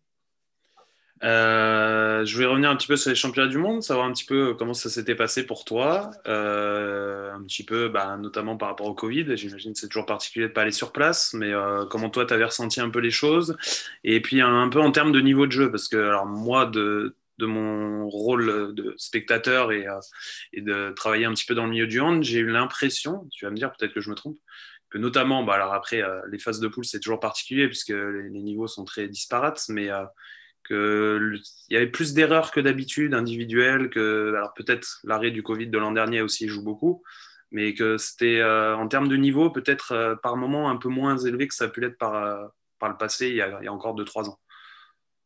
Bah, je, partage, je partage ton avis je partage complètement ton avis, mais c'est quelque chose qu'on retrouve dans les championnats domestiques. C'est quelque chose qu'on retrouve dans les matchs de, Coupe d'Europe, hein, Ligue des Champions et autres. C'est quelque chose qu'on retrouve depuis, euh, depuis, le, premier confinement, en tout cas le début de l'année dernière. Euh, alors ça s'explique, hein, évidemment, objectivement. Est-ce que c'est est-ce que c'est pas uniquement euh, parce qu'il n'y a pas de public, c'est pas uniquement euh, parce que tel ou tel joueur a eu le Covid, c'est pas pas uniquement parce qu'ils se sont arrêtés euh, plus plus plus longtemps que d'habitude ou alors d'une manière désordonnée ou alors très inégale, etc. Oui, il y a tout ça évidemment. Je pense que c'est le, cumul de, beaucoup beaucoup beaucoup de, de, facteurs, cela en particulier, et puis et puis des choses qu'on ne mesure pas finalement, c'est que euh, on dit le Covid. Oui, très bien. Moi, je l'ai eu euh, en travaillant à Inbin. Euh, je l'ai attrapé comme toute l'équipe. Hein, je l'ai refilé à tout le monde. J'étais très solidaire. On s'est tous bien sortis, donc tout va bien. ce qu'on ne mesure pas, c'est pas seulement 10 jours d'isolement ou être un petit peu grippé ou je ne sais quoi, l'odeur, enfin l'odorat, le, goût, etc. déjà d'une, c'est que tout le monde s'en sorte sans, trop de dommages. Ça, c'est plus important parce que malheureusement, il y en a qui s'en sortent pas. Mais je crois sincèrement que comme personne ne connaît cette maladie, euh, pour le vivre aussi euh, personnellement, hein. moi j'ai toujours pas récupéré le, droit euh, ah depuis octobre. C'est revenu et c'est reparti. tu vois, c'est, je, crois que personne ne s'est mesuré finalement, mais les entraîneurs pareil, et on ne peut pas leur en vouloir. Ce qui, comment, comment il faut agir vraiment dans ce nouveau cadre? C'est-à-dire que pour toi, entraîneur, je te pose la question, tu t'arrêtes le 15 mars et euh, les, salles réouvrent euh, fin avril ou début mai, début mai, pardon, mi-mai. Comment tu rattrapes deux mois et demi d'inactivité? Comment tu fais pour gérer l'inactivité euh, Alors avec des visios, avec des machins? Enfin, moi j'ai mes filles qui font du handball. Hein, j'ai vu comment ça se passait. comment, comment tu remets en route? Ce qui était super intéressant à l'intersaison, c'était de voir les clubs qui avaient repris dès le mois de mai et qui avait fait un bloc jusqu'à euh, fin juin et on donne trois semaines de vacances, etc. Ceux qui avaient coupé, coupé carrément pendant quatre mois, etc. etc. Et, finalement, il n'y a pas de, recette où tu te dis au mois de septembre, bah, c'est eux qui avaient raison, mais tu vois que tout le monde n'est pas au même, euh, au même niveau de forme ou d'efficacité ou de concentration. Il y a ça aussi. Ce qui fait que, pour en arriver à ta question, au championnat du monde, on arrive à, un moment où euh, ils ont vécu de manière extrêmement bizarre les dix jours qui ont précédé le mondial la fameuse bulle euh, mm. d'Égypte. Ils arrivent dans un contexte où euh, c'est une équipe nationale qui n'a pas bossé pratiquement pour toutes les sélections pendant, pendant un an. Avec des, joueurs qui, comme je te l'ai dit, pour tel ou tel, dans tel ou tel club, a bossé différemment de celui avec qui ils jouent. Ce qui fait que tout ça, tu, tu, prends des, des, personnes qui ont vécu des situations totalement différentes et tu les mets tout ensemble et tu veux pendant un, une, deux, trois, quatre, cinq semaines eh ben, qui fonctionnent de la même manière. C'est impossible. C'est impossible. Donc, ce qui laisse ces petits détails, ces petits ballons, euh, voilà, euh, je voulais te la mettre à gauche, mais tu es parti à droite. Euh, je me suis dribblé sur les pieds, je ne sais pas pourquoi. C'est parce qu'il n'y a pas de pression de l'arbitre ou je ne sais pas. Ce qui fait que, bah, oui, effectivement, ça a été moins bon de manière générale. Mais encore une fois, comme ça a été moins bon dans le championnat, dans n'importe quel championnat, et comme ça a été moins bon en Coupe d'Europe, je crois qu'il faut accepter, avoir l'humilité de dire ça ne peut pas être comme avant. En ce moment, ça ne peut pas être comme avant. Et j'espère qu'en ce moment, ça ne peut pas être comme ça redeviendra après, euh, le plus vite possible. Euh, et, c'est pour ça qu'il ne faut pas être euh, totalement rigide et, accepter tout simplement qu'aujourd'hui, ben, il y a un petit peu plus d'erreurs à tout niveau, hein. pas seulement au niveau sportif, mais un petit peu d'erreurs de, tout le monde. accepter aussi que les que, les choix euh, que font nos dirigeants au plus haut niveau ne soient pas toujours ceux qui sont exacts, parce que, parce que personne ne sait grand-chose finalement. Alors, on peut toujours avoir la prétention de dire moi je sais, mais, mais non, là on ne sait pas. Donc ça vaut pour nous. Ça vaut pour nous et champion du monde, mais, je, mais je, sur le constat brut, je suis, je suis d'accord avec toi. Et du coup, euh, est-ce que toi, dans ton appréhension, bah, notamment des matchs de, leader, de Lidl Star League, là, quand tu vas commenter, ça, ça change quelque chose? Parce que j'imagine que vous arrivez dans des salles vides, ça doit être particulier déjà, j'en doute pas. J'imagine que les joueurs aussi euh, ont, appréhension du match différente, du fait que aussi ça, ça, entre guillemets, ça ressemble à un contexte d'entraînement finalement. Est-ce que vous, dans votre façon de, travailler, ça vous change énormément aussi? Alors, tu fais bien, c'est exactement la formule, moi, que j'ai souvent prise d'ailleurs, de dire le match finalement, c'est une condition, exactement, des conditions d'entraînement. Hein. Quand toi, tu fais l'entraînement et tu demandes à une équipe, je sais pas, dans le coin de, au lieu de jouer l'un contre l'autre, et euh, eh ben, tu dis à une équipe du coin, bah, viens, on fait une opposition. Bah, c'est exactement ça. En fait, un match de handball, aujourd'hui, c'est ça. Euh, ce, qui, ce, qui, change totalement les repères. Euh, moi, moi, je l'ai dit en conclusion du mondial, bah, et finalement, ça s'est plutôt bien passé dans l'ensemble. tant en, termes d'organisation que ce qu'ont proposé les, garçons sur le terrain, franchement, c'est respectueux de, notre sport et, de, du rendez-vous. Mais c'est pas évident. Hein. C'est pas évident parce que, enfin bon, voilà, tu sais comment ça se passe. Et quand tu passes de l'entraînement au match, c'est un, contexte tellement différent avec tout ce qui se passe autour que, tu, rentres dans, un, dans, une nouvelle, nouvelle forme de, fonctionnement. Que là, non, c'est pareil. Donc, c'est pas facile. Pour nous, pour répondre à ta question, bah, pour nous, c'est simple. Hein. Euh, un match classique, jusque-là, c'est on arrive trois heures avant. Euh, on discute avec les techniciens, avec le réalisateur, avec, la production. On voit si tout est en place, ce qu'on aimerait. On prend les premiers contacts, si ce n'est déjà fait en, amont avec l'attaché de presse pour les, les, interviews, etc., etc. On voit comment ça se passe. On prend la température, comme on dit.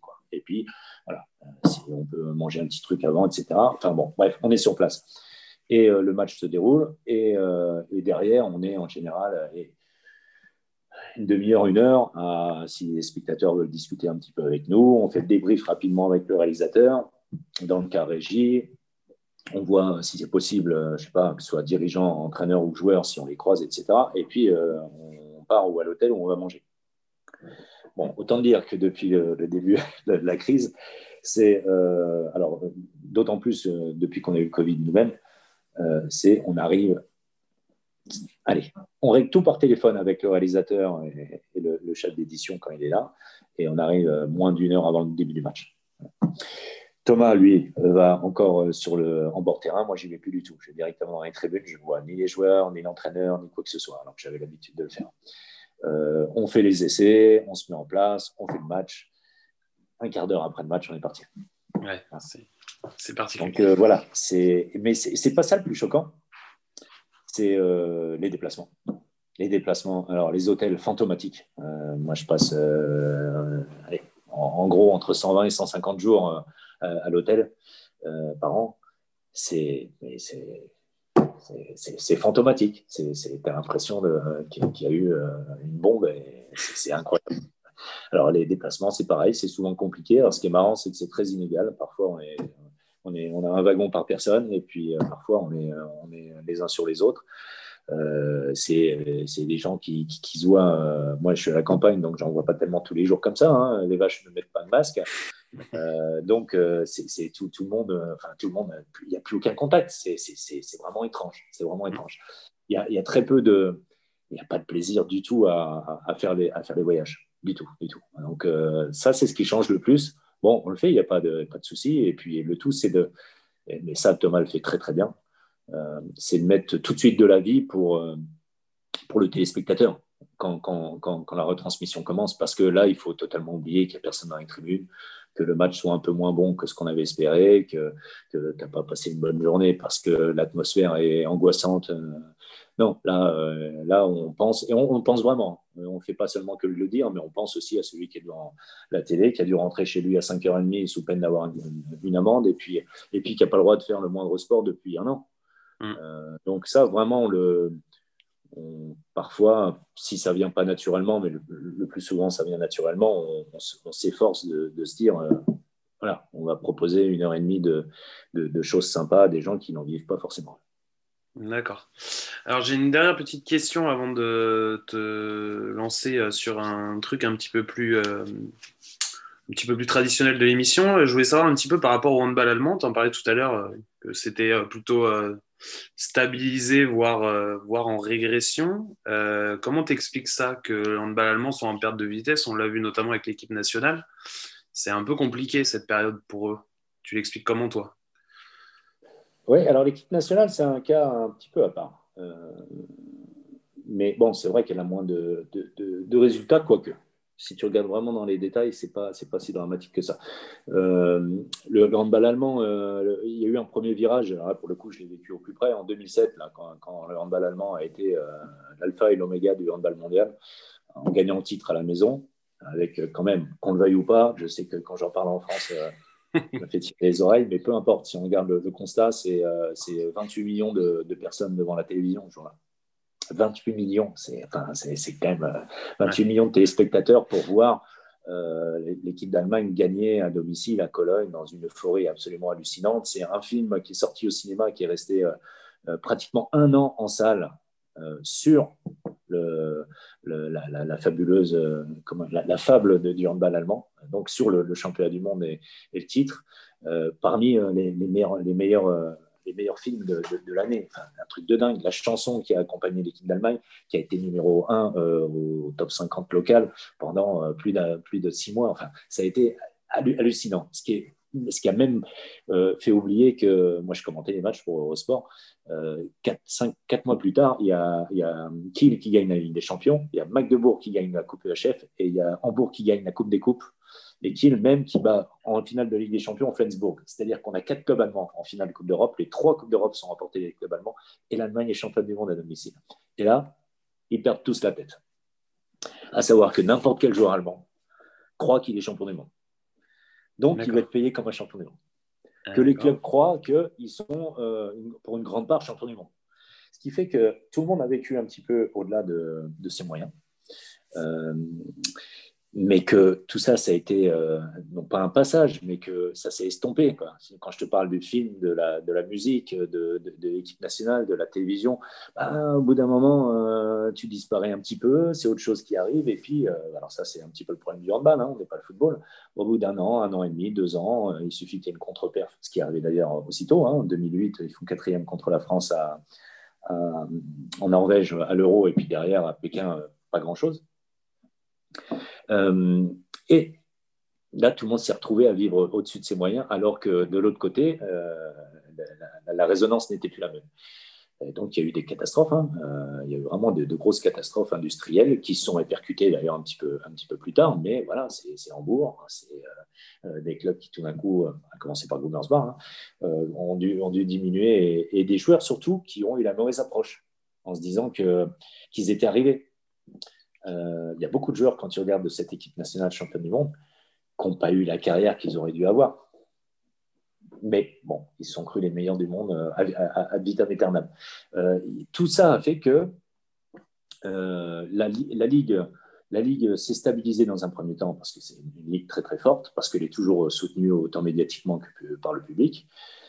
Et en même temps, tu as eu quand même l'avènement de, la LNH, qui a été quand même, euh, notamment avec euh, l'arrivée de Paris en 2012, qui est devenu un pôle d'attractivité pour certains grands joueurs. Or, on ne joue, pas, on joue pas bien seulement qu'avec de grands joueurs, mais ça donne la tendance générale. Et tu as eu de moins en moins de très très grands joueurs en Allemagne et de plus en plus en France avec des résultats qu'on suivi d'ailleurs quelques, quelques années après, parce que Paris est régulièrement dans le Final Four, parce que euh, Montpellier-Nantes, Paris en 2018, et même Montpellier qui gagne. Donc, donc tout ça, ça, a eu des courbes euh, bien, bien différentes parallèlement, équipe nationale, euh, avec, bon, attention, les droits télé également en Allemagne, largement euh, chuté, euh, des, comment dire, des choix de diffusion. La, la, la, Bundesliga s'est retrouvée sur Internet aussi hein, pendant un moment, hein, qui, qui, qui, joue toujours d'ailleurs le dimanche à 12h30 ou 14h30, hein, ce qui n'est pas non plus un créneau extraordinaire. Enfin bon, bref, des choix un petit peu qui laissent à, qui laisse au moins à discuter, sinon désiré. Et l'équipe de l'équipe nationale, ça a été donc une vraie longue traversée du, désert, parce que l'équipe ne s'est pas qualifiée, c'était pour c'était pour Londres, hein, je crois. Oui. Oui, Londres. Hum. Ni les filles ni les garçons. D'ailleurs, en Allemagne, ni les filles ni les garçons étaient qualifiés pour les Jeux Olympiques. C'est enfin, une bombe atomique. Hein. Hum. Euh, et là, il y a eu une volonté de reconstruction avec Bob Hanning qui s'est mis là-dedans. Alors, avec sa personnalité, on aime, on n'aime pas, peu importe. Euh, et puis, euh, un choix d'entraîneur pas, chanceux, mais en tout cas très efficace rapidement avec Dagur Sigurdsson et hum. l'Euro 2016 qui, qui, est une énorme surprise. Une énorme surprise, ce qui fait que ça a relancé un petit peu l'équipe nationale. Et c'est pour ça que je dis qu'il faut quand même mettre un bémol sur, sur l'équipe d'Allemagne, parce que, OK, elle est plus dominante, elle est plus devenue championne du monde depuis 2007, mais enfin, elle est championne d'Europe en 2016. Elle est sans Narcisse en finale des Jeux Olympiques 2016. Hein, hein, parce que ça s'est joué vraiment à rien du tout. Hein, ah oui, c'est clair. Euh, en 2017, euh, vu que Dagour, à ce moment-là, est en discussion avec le Japon, elle est passée la trappe en huitième. Euh, bon, ok, très bien, on oublie. 2018, elle paye un petit peu les, les, pots cassés. En 2019, elle est pareille. là, elle est à ça de, de, de Karabatic, de, faire une médaille. bon, elle n'est est pas très loin. Cette année, elle est, elle est venue avec la moitié de l'effectif parce que parce qu'en Allemagne, ils sont extrêmement, enfin, ils le payent d'ailleurs, ils sont extrêmement précautionneux par rapport à la Covid et que, et que évidemment, que les, sur les six qui ne sont pas venus, il y, en a, il y en a quatre qui ne sont pas venus à cause de, de la crainte que ce soit en Égypte beaucoup moins safe que, que, chez eux. Ça s'entend, hein euh, Oui, sûr. pareil. Hein. et, euh, et, et, là, c'est vrai que l'équipe n'était pas suffisamment forte pour, pour, faire mieux que ça, avec un Alfred aussi un petit peu touché personnellement et qu'on voyait pas toujours euh, pas toujours euh, autant concerné que ce qu'il a pu faire. Bon, mais je dirais que c'est un épiphénomène. Moi, je crois toujours que ça rebondira parce que c'est dans la mentalité euh, des, Allemands. Alors, ça sera jamais dominant comme la France l'a été pendant dix ans, mais bon, ça reste quand même une nation. Euh, si, elle avait pu compter au moins sur les trois killers qu'on gagnait avec des champions il y a, il a un mois, elle serait allée plus loin. Elle n'aurait pas perdu contre la Hongrie. Oui, puis comme tu dis, euh, ils ont quand même gagné avec des champions cette année, avec toute la particularité que ça, que ça engendre euh, par rapport à la situation, mais ils ont quand même gagné avec des champions. Et du coup, bah, à comparaison, l'évolution du hand français, tu le vois comment? Alors effectivement, euh, en termes d'équipe nationale, il y a une reconstruction, là, on le sait, en ce moment, il y a eu une transition et il faut la digérer aussi. Mais le handball français en général, tu trouves que ça, que ça avance bien Ouais, oui, oui. Alors, avancer, euh, c'est jamais facile d'avancer lorsque pendant dix ans, on domine autant euh, au niveau des, titres, ce, qui, était totalement anormal. Bon, après, il y a, un phénomène euh, spécifique au, handball qui, hormis le volet, qui joue n'importe quelle compétition, n'importe quand, est le seul sport à proposer quand même cinq titres par Olympiade. Ce qui fait que c'est vrai que quand tu domines une période, euh, tu as, la possibilité d'enchaîner les, titres. Ce qui a été très bien fait par, par, la, France. Il n'en reste pas moins que comme ça, sur, euh, entre, entre la Suisse 2006 et, et, euh, jusqu'au titre en France en 2017, pendant 10 ans, tu es, au top. Tu es au top et tu gagnes tout ce qui est possible de gagner. Donc, donc grand bravo. Donc, il n'est pas facile quant à ça de dire je vais faire mieux. c'est quand, quand, même compliqué. Euh, donc, il faut toujours s'attendre à des lendemains euh, plus, plus allez, moins brillants, on va dire, mais sans, sans, tomber non plus dans un trou. On n'est pas tombé dans ce trou, euh, si ce n'est de manière très, très épisodique, à mon avis, l'année dernière en, Norvège, où tu disparais d'entrée. Donc, il n'y a pas, a pas, a pas mort d'homme du tout. Il n'y a pas de quoi non plus de, devenir fou. Après, c'est une question de choix. Les choix, ce n'est pas moi qui les fais. on, a toujours une sensibilité euh, par, rapport à tel ou tel choix euh, sur telle ou telle euh, stratégie ou tel ou tel homme qui doit la diriger. on est quand même dans une. Alors, le mot reconstruction, j'entends. Moi, j'entends tout ce qu'on dit, il n'y a, pas, de souci. J'ai du mal, à le coller à, la situation de l'équipe de France que, la, Suède ait été obligée, par la force des choses, de reconstruire en très peu de temps pour ce mondial, oui, la France, on ne peut pas dire qu'il euh, n'y avait pas non plus la moitié de l'équipe qui était nouvelle. Ah non, loin de là. Non, bon. Donc, la reconstruction, ça peut, ça peut s'entendre que par rapport à deux choses. La nomination de Guillaume, et que c'est sa première compétition, et l'absence de Nicolas Karabatic, qui est une telle personnalité, un tel joueur que lorsqu'il est là, ce n'est pas la même chose que quand il n'est pas là. On est d'accord. Mais ça ne veut pas dire quand même que ta reconstruction, pour moi, c'est autre chose. Hein, pour moi, c'est tour jumelle qui tombe et puis tu reconstruis. Quoi. Ça, c'est différent. Mais après, c'est une question de sensibilité, encore une fois. Donc, euh, euh, le choix s'est porté sur euh, l'ancien entraîneur adjoint Didier Dinard qui a été remercié avant la fin de son contrat pour des raisons objectives de, de, de contre-perf sportive. Et donc, Guillaume a, repris euh, d'une manière incroyable parce qu'il est tombé en cette période-là et, que c'était pas simple de pouvoir, de pouvoir comment dire, euh, planifier parce qu'il ne s'est pas passé du tout, rien du tout de ce qu'il pensait entre le TQO, etc., etc., le Covid. Bref. bref, il arrive au mondial et il fait quatrième. Donc, il se qualifie pour une demi-finale, qui est un résultat brut très, très bon, rien à dire. Voilà, on est parmi les quatre meilleurs du monde sur le dernier cheval du monde. On n'a pas été au rendez-vous, ça aussi, c'est un autre constat, des quatre meilleurs sur le dernier carré. Mmh. On a été la plus faible euh, euh, des, quatre équipes en présence et on finit quatrième. Et j'ai envie de dire, pour reprendre un truc de journaliste, on est peut-être à notre place. Peut-être mieux d'ailleurs que notre place.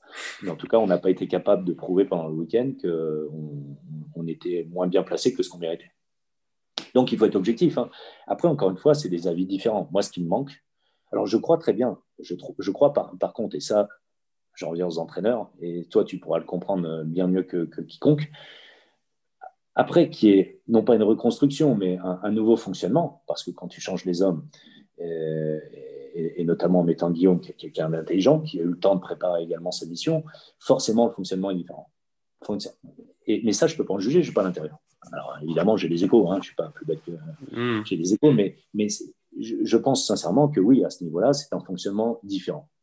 Euh, est-ce que tu crois Est-ce que tu crois que hum, il y aura un avant, un après aussi du fait que là, il est encore évolué avec certains joueurs qui sont encore dans l'équipe et qu'un jour, bah, il y aura plus, euh, il y aura plus ces joueurs avec qui il a évolué et du coup, euh, ah, dans ce sens-là, il y aura plus cette proximité. Est-ce que tu crois que ça, ça changera quelque chose? Oui, mais oui, bien sûr, bien sûr, évidemment que ce sera différent, mais s'il y a un mal ou un bien, le mal ou le bien auront été faits. Hmm. Parce que ceux avec qui il continuera auront vécu le moment où il était, avec, les eux. Donc, si tu veux, il ne pourra pas du jour au lendemain être totalement différent suivant euh, que Mika, euh, Mika euh, Luc et Nicolas sont, sont, là ou pas. Bien sûr. Pour, pour, pour ne prendre que ces trois-là. Hein. donc, donc, ça ne va pas. Il, il, a apparu, il est apparu comme très proche de, de ses joueurs. Hein très, euh, tu vois, il y a très peu de distance entre l'entraîneur et, le, le, fait d'être joueur. Hein, à s'embrasser avant le match, à se taper, à aller les gros. Hein, ils finissaient tous ouais, C'est, tout ça, c'est. Alors, est-ce que c'est conscient, euh, voulu, assumé, affiché ou pas? Euh, Ça, je ne sais pas. Je pense que c'est quelqu'un qui, calcule quand même beaucoup ce qu'il fait, qui prépare beaucoup, beaucoup ce qu'il fait. je pense qu'il a voulu être proche, relativement proche de, de, proche de ses joueurs malgré tout je pense aussi que les contre-performances d'avant-mondial les ont peut-être aussi euh, obligés à se souder euh, par rapport à, mm. l'avis euh, de la population qui était assez négatif et qui des fois fait que l'équipe se soude, bah, comme les Français en 98 en foot ou mm. il y a d'autres mm. exemples comme ça. Et justement, dernière petite question, est-ce que tu as la sensation qu'il y a un vrai débat autour des gardiens de but? Parce que c'est une question qui revient, notamment par rapport au match, euh, la demi-finale et le match pour la troisième place où on a été un peu en difficulté sur ce poste, on ne peut pas dire le contraire. Après, c'est jamais non plus que la faute du gardien de but, on est bien d'accord. Quand on est dans l'activité, on sait que le gardien de but, il fait aussi en fonction de ce qu'il a devant. Mais, euh, voilà, ça a été quand même en termes statistiques euh, très compliqué ces deux matchs. Est-ce qu'il y a un vrai débat actuel sur ce poste? Bah, oui, oui, oui, bah, oui, parce enfin, qu'il l'accepte ou pas. Hein, je comprends que ça puisse euh, vexer ou piquer ou quoi que ce soit, mais euh, pour, un, pour un gardien de but encore plus que pour un joueur, hein, euh, il est facile de s'appuyer sur les statistiques. or, sur les statistiques, qu'est-ce qu'on voit? C'est que Vincent Gérard, sur l'ensemble de la, compétition, il est parmi les meilleurs. sur la fin de la compétition, il est parmi les plus mauvais, pour ne prendre que, Vincent. Mmh. Bon, alors ça, on, peut dire c'est un épiphénomène, mais euh, l'année dernière, sur les trois matchs, ça a été pareil. Euh, il, passait à côté, enfin à côté, en termes statistiques, encore une fois, hein, euh, il y a, raison, il n'y a, pas que, a pas que lui. sur, sur les, deux matchs essentiels, il y, a, forcément un débat, mais ça, j'arrête pas de lui dire, hein, Titi, c'est de sa faute. Il, est resté bien trop longtemps dans les buts. Voilà. J'allais dire, peut-être que, peut que le costume est un peu grand à porter derrière encore Vincent l'a très bien fait, et puis finalement, le relais a tout à fait ordinaire en France en 2017, hein, où euh, Titi a eu, a pris sur lui pour, pour glisser vers la fin parce que Vincent Gérard était très bon. Et vraiment, bravo, bravo, à lui. Vincent est un très bon gardien parce qu'on parle du numéro un. Bien sûr. là, là, là on, est, on, est, on était dans un contexte bizarre. C'est que le, meilleur ces derniers temps, c'était Wesley Parnard, hein, qu'il a été très bon d'entrée que tout le monde s'est retourné vers lui, et puis malheureusement, il s'est blessé euh, aussitôt. Et qu'on est revenu à une formule non pas plus classique, mais avec les deux gardiens qui jouent ensemble en club. Qui donc ont un certain fonctionnement, je veux dire, ils savent l'un l'autre euh, quelle est la hiérarchie. Euh, donc, on parlait plus de complément finalement, c'est presque une habitude pour eux. Donc, bon, Rémi en 3, mais qui n'a pas joué du tout. Euh, est-ce qu'il y a un débat sur les gardiens? Euh, Oui, par rapport aux autres nations, euh, et notamment, notamment les, pour parler du dernier carré. C'est aussi simple que ça. Moi, je, suis d'accord avec toi sur ce n'est pas seulement la faute du gardien, mais c'est la défense, etc., etc. Il y a un truc, alors je ne l'ai pas en termes statistiques, je ne peux pas te le prouver mathématiquement, mais c'est mon impression. Hein. c'est que de plus en plus, les gardiens font la différence dans les duels. Euh, c'est-à-dire que euh, ça s'équilibre sur les tirs de loin. Donc j'ai presque envie de dire, quelle que soit la défense, sur les tirs de loin, ça être à peu près pareil. Euh, tu, regardes Palika, Landin, Gonzalo particulièrement, encore plus que Rodrigo, ils gagnent le match sur des, sur, un. Le tireur, le duel, le tireur gagne le but. C'est tout. Là, on a un énorme déficit un énorme déficit, vraiment. Euh, et il n'y a pas que sur ces gardiens-là. On peut aller plus loin. On peut aller regarder Portner avec la Suisse, hein, qui nous a emmerdés comme ça. On peut regarder avec Mikler, avec la Hongrie. Euh, là-dessus, on, a été, on a été moins bon que les autres.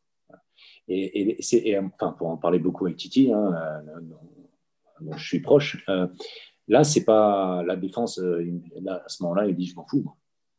Tu peux faire ce que tu veux. Hein, tu oui, peux, Duel, on est à l'entraînement. Tu marques ou tu marques pas. Donc, euh, donc c'est un autre facteur, mais forcément, c'est parce que le gardien est si important. Alors, on sera premier à dire. Euh, aujourd'hui, tu dis pourquoi le Danemark a, battu la Suède en finale. 9 euh, sur 10 vont te dire. Landin. Landin. Il y en a un qui va dire c'est Holm, mais 9 sur 10, c'est Landin. Donc, le gardien, s'il est très bon ou il est bon tout simplement, bah, il, vient, il vient en premier lieu. C'est à lui qu'on pense le premier. Et inversement, quand il n'est pas bon, bah, on dit on n'a pas de gardien. Bon, il euh, faut, faut peut-être pas exagérer non plus. Hein. J'ai entendu dire on n'a pas de gardien du tout. Euh, on n'a pas eu de grande performance de gardien dans les, dans les matchs euh, décisifs. Ça a été CR. Mais oui, tout à fait. Est-ce qu'après. la... pardon, je vais rajouter. vas-y, vas-y. parce qu'on a parlé du jeu scandinave et de la formation, etc. ce qui est tout sauf une surprise, parce que Titi a été un épiphénomène euh, dans, dans, son style. Euh, mais on n'a pas, on n'a pas de, on n'a pas de vraie, véritable école de gardien par rapport euh, aux nations dont on a parlé avant. l'école scandinave, l'école balkane hein, pour les, historiques, et puis une vraie, alors je ne sais pas si c'est une école, mais c'est une vraie filière depuis un bout de temps quand même en Espagne. en France, quand il y en a un qui arrive et qui est bon, on fait voir, super. Mais je veux dire, aujourd'hui, on n'a pas, on n'a pas 10 gardiens dont on pourrait se dire, on peut les faire jouer un jour ou l'autre en équipe nationale. Bah, c'est clairement marqué même sur les gros clubs français qui finalement euh, se tournent vers l'étranger quand même euh, régulièrement. Donc il n'y euh, a pas de hasard. Après, est-ce que la solution ne serait pas un petit peu de donner la place aux jeunes aussi La question se pose. Ça reste un débat ouvert, mais c'est vrai qu'il y a des jeunes qui arrivent derrière. Peut-être que c'est encore tôt, hein, parce que souvent les gardiens, on leur laisse la place un peu bah, Thierry Meilleur peut le dire, hein, il a eu la place tardivement quand même. Mais c'est souvent, euh, il y a très peu de gardiens qui, à 20 ans, euh, sont titulaires dans leur équipe nationale. Et, euh, donc, il faut peut-être du temps. Mais, mais c'est vrai que finalement, on a quand même un, trio avec aussi du Moulin qui, tourne régulièrement, mais qui, qui finalement n'est plus très jeune. Et, derrière, la question se pose sur l'après. quoi. Ah bah, clairement, c'est une position tellement essentiel que il est, mieux d'avoir pas un réservoir plein, mais euh, au moins avec un peu, un peu de carburant. Hein. Alors après, attention, hein, ça, n'empêche la, qualité de, certains gardiens, et notamment dans leur club et en championnat. je pense à Rémi, hein, qui est, ça fait des années qu'il est, est, très bon. pour être sincère, Yann Gentil a été l'un des tout meilleurs pendant des années. Ce n'est plus vrai depuis deux ans en championnat. Hein. Euh, et c'est à ce moment-là qu'il est rentré en équipe nationale. Alors, euh, c'est un peu, un peu paradoxal. Euh, après, la question, c'est de savoir est-ce qu'un Rémi Desbonnets, il est capable de faire la même chose de manière plus régulière dans des matchs internationaux?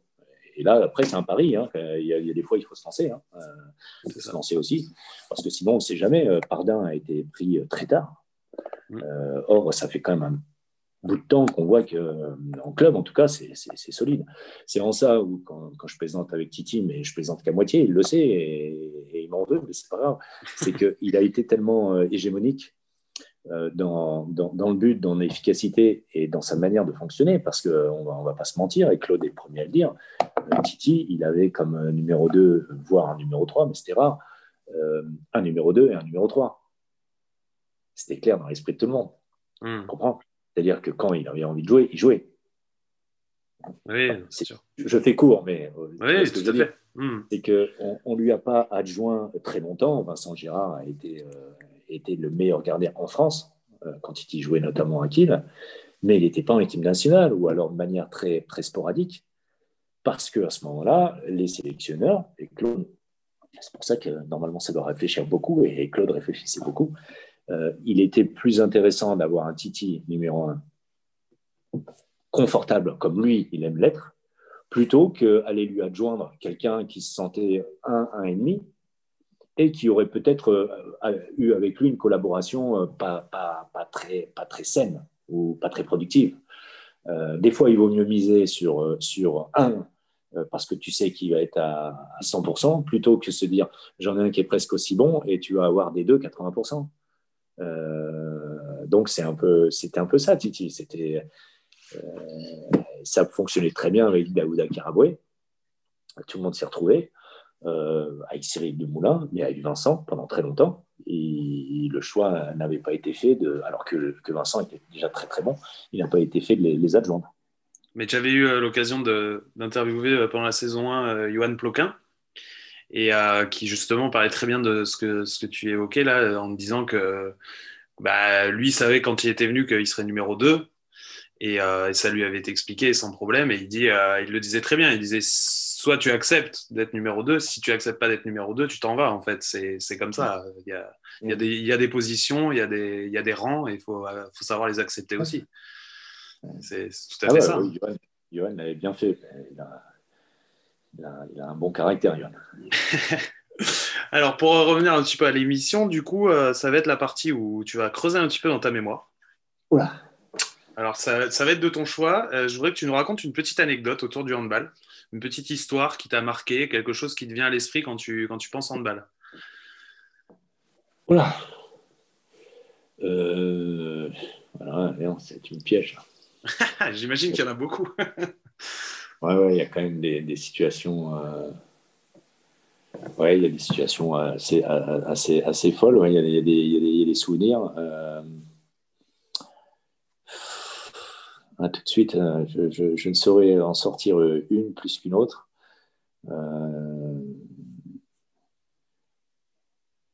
Ouais, j'ai une, une, Alors, c'est pas, ouais, pas une anecdote. C'est j'ai une, affection particulière pour, pour l'équipe de l'US Créteil, qui a été mon, premier truc en 88-89, hein, avec qui on a effectivement gagné le titre, avec qui euh, on allait en finale de Coupe d'Europe, on a gagné la Coupe de France. Et puis, dans cette épopée européenne, on s'est retrouvé, euh, retrouvé à jouer la Ligue des Champions. On jouait à Francfort sur Oder. Euh, donc, c'était en Allemagne de l'Est. Et oui, il y, a eu une Allemagne de l'Est, hein, je le rappelle à tout le monde. Et on a eu la chance de se retrouver. Euh, on atterrit à Berlin et on faisait le reste en, bus.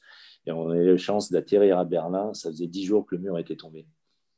Et euh, évidemment, on est allé sur le mur et euh, bah, c'était un moment franchement particulier. Alors, il n'y a pas beaucoup, hein. évidemment, on est plus anciens, mais moi, j'avais 20 ans quand le mur est tombé. Et ça a été un moment hallucinant, ce, ce moment-là. C'est ça a été un moment de, mais pour le monde entier, c'est-à-dire qu'on avait, euh, on avait cassé un mur qui coupait la, planète en deux, euh, avec tout ce que ça représentait. Et on a eu cette chance-là. Et je me rappelle que, que notre président d'alors, qui, qui, est un ami pour le coup hein, de la famille, Jean-Claude Tapie, euh, le frère de Bernard donc, qui, était, qui était président du club avec mon père, qui nous avait payé, qui nous avait payé chacun un sachet du mur. Et je pense à ça tout de suite parce que il y a mes filles qui, qui fouillaient dans mes affaires il n'y a pas longtemps, euh, les médailles, les fagnons, les bidules, et qui m'ont sorti le sachet. Je ne me rappelle plus. Et j'ai les morceaux du mur euh, tombés dix jours après. Quoi. Euh, et bon, voilà, c'est il n'y a rien d'extraordinaire, hein, sauf qu'au niveau symbolique, c'était. c'était hallucinant pour ceux qui, qui, auraient la patience ou la volonté ou l'intérêt de regarder dans l'histoire ces, moments-là. C'est, enfin bon, voilà, l'Allemagne j'ai une relation particulière avec l'Allemagne, mais ça, c'est pas une relation euh, privée. L'Allemagne a joué un rôle incroyable dans l'histoire quand même euh, du, monde et, euh, ça a été sans doute le, meilleur moment pour un Français dans sa, dans sa relation avec l'Allemagne de toute l'histoire des relations entre les deux pays. D'accord. Très sympa. Euh, donc pareil, là. On a gagné, on a gagné. Hein. On a été en quart de finale. On a, gagné malgré le carton rouge euh, totalement euh, hallucinant venu d'ailleurs pour Emile Zakovic qui jouait avec nous. malgré plein de choses défavorables. Et cette année, on est en demi-finale de la Ligue des Champions, ce qui était le meilleur résultat. T'imagines, hein, c'est un, autre, temps. Hein. le meilleur résultat pour un club français, évidemment, en Ligue des Champions. Et on a perdu contre Barcelone euh, on a eu la chance au, retour de, mener sur l'ensemble des deux matchs, mais on l'a perdu quand même. Et tout ça pour dire euh, que euh, c'était le premier titre de la série des, cinq consécutifs pour, Barcelone. D'accord. donc pareil, une question qui va être très compliquée pour toi, mais tu vas devoir faire un choix. si tu avais un joueur à retenir, un seul, qui t'a marqué. Avec qui j'ai joué ou? C'est toi qui choisis Alors moi, qui j'ai joué, c'est évidemment Milizakovic, mais je ne vais pas choisir celui-là parce que moi, il y a un joueur qui m'a toujours impressionné, euh, dont j'étais absolument et que je suis encore fan malgré qu'il fasse des choses comme coach euh. C'est Veselin Vujovic, euh, l'arrière-gauche de cette génération-là. donc champion d'Europe plusieurs fois avec le Metaloplastica Sabac, champion du monde en 86, champion olympique en 84 à Los Angeles. Mais au-delà de ça, euh, euh, longtemps, euh, longtemps pensionnaire de, Barcelone. C'est le, j'ai dragué ma femme comme ça, moi. Thomas le raconte des fois à l'antenne, c'est pas bien.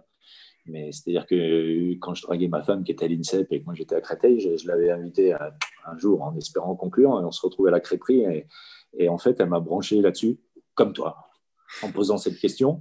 Et, euh, et ben, j'ai totalement oublié de conclure. Je lui ai parlé de Bojovic pendant deux heures. je me suis rendu compte que c'était l'heure du café, au revoir. Et on en est resté là, mais bon, on s'est marié quand même. Euh, parce que parce que c'est le. Il, a, il, a, il, ressemblait au Christ. Ce mec-là ressemblait au Christ. Il se comportait sur le terrain comme un tellement au-dessus. Il n'était pas toujours.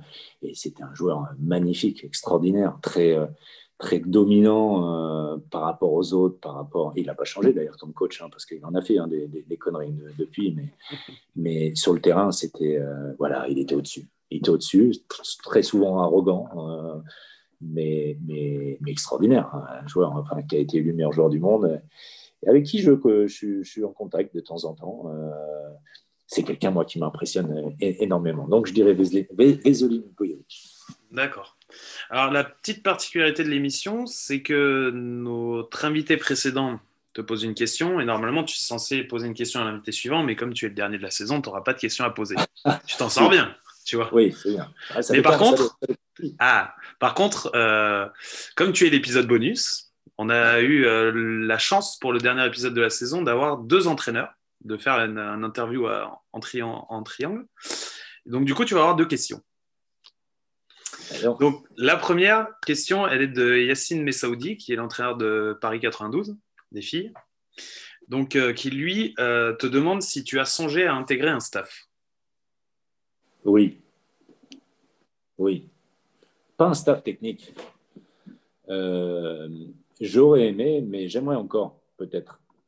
si ça se présentait et que ça, ça, ça, ça m'attirait, reprendre des fonctions dans un club, dans un club ou une institution, euh, parce que parce que c'est extrêmement intéressant. Alors je l'ai dit, hein, pour Bar, ça a été harassant, euh, menaçant, euh, fatigant. Mais le, fait de, se lever tous les matins en disant je vais construire quelque chose, je vais me battre pour construire quelque chose et, pas seulement quelque chose, mais en emmenant également beaucoup de monde, hein, parce que quand tu es à la, la direction d'une toute petite entreprise, mais qui consacre quand même 20, 25, 30 salariés, bah, tu, te bats aussi euh, pour ça. Quoi, hein. Euh, et surtout, tu te bats pour que ça, ne capote pas et que tu te retrouves euh, être celui qui a déposé le bilan et mis à, la porte ou dans la rue un certain nombre de personnes. Et puis, construire quelque chose, c'est extrêmement intéressant. La vie du club, moi, m'intéresse beaucoup, énormément. J'ai toujours aimé ça, j'ai cette culture-là. ou, alors, peut-être dans d'autres fonctions. Je ne suis, pas, très, très fédération, mais à voir. Mais c'est une bonne question euh, de la part de Yacine. Parce que c'est totalement différent. Là, je suis aujourd'hui, moi, observateur. Euh, je suis prestataire de service. Je le fais avec toute ma passion et parce que j'aime ça. Mais il n'y a pas ce côté-là où, euh, tu vas construire. Tu, offres quelque chose aux autres, mais tu ne vas pas construire quelque chose qui, jour après jour, grandit. Ou différemment. D'accord. Donc la deuxième question, donc, elle est de Pablo Morel, futur entraîneur de Brest. Donc lui te demandait euh, si tu avais vu le marché changer euh, entre les joueurs et les clubs euh, par rapport à la crise. Et est-ce que tu as l'impression que les clubs ont changé leur approche par rapport notamment au transfert? Est-ce qu'ils essayent d'être un peu plus conservateurs, d'aller moins chercher des noms? Est-ce que toi, tu avais senti un changement? Alors oui, alors c'est différent pour les filles, puisque Pablo évolue là-dedans. Moi, je ne pourrais, pourrais, pas trop dire, hein, je ne suis pas du tout actif là-dedans. Mais euh, pour les garçons, oui, bien sûr, ça, a changé, ça change beaucoup de choses. Il y a, évidemment le, premier mot qui est, la prudence absolue, parce que, personne ne sait véritablement où il va. Il y a très peu de clubs qui sont en capacité de, dire à quoi ça va ressembler, si c'est à la hausse, euh, à la stagnation ou à la baisse. Euh, donc, donc bah, le marché est beaucoup plus tardif sur les choix, sur les transferts. Il est beaucoup plus précautionneux, il est beaucoup plus serré au niveau des, budgets et, donc des, salaires. Euh, après, c'est tout, à fait normal. Hein. Moi, je ne me, considère pas comme quelqu'un. Moi, je ne m'oppose pas au club euh, en ce qui concerne les clubs, les, joueurs. Pardon. il faut également, le travail, c'est de trouver des, solutions, hein, quoi qu'il arrive, et d'être arrangeant dans les deux sens pour le bien de tout le monde moi, je n'aurais rien à gagner d'essayer d'avoir plus et d'obtenir plus si c'est pour qu'un tel soit en difficulté. Il faut que ce soit un juste, euh, un juste rapport entre tout, le monde. Donc, euh, le, discours euh, de la plupart des clubs, c'est évidemment celui de la, prudence et de l'attente. je l'entends complètement. quand il faut trouver des solutions, j'essaie d'en trouver. J'accepte moins le, le, discours qui pourrait être euh, utilisé de l'utilisation de la situation euh, alors qu'elle n'a rien à voir avec euh, la réalité du club en, l'occurrence. je ne sais pas si tu vois ce que je veux dire. Oui, bien sûr. on ne va pas passer en détail toute cette crise. Il faut savoir que dans un premier temps, quand même, les clubs pro n'ont pas pâti de, la situation avec le quoi qu'il en coûte de, du gouvernement et les aides qui ont été apportées, notamment le chômage partiel, dans un premier temps, ça a été conforté et ils n'ont pas été en danger. Euh, la deuxième phase, c'est celle qu'on vit maintenant, qui est euh, le, doute absolu parce qu'on ne sait pas où on va.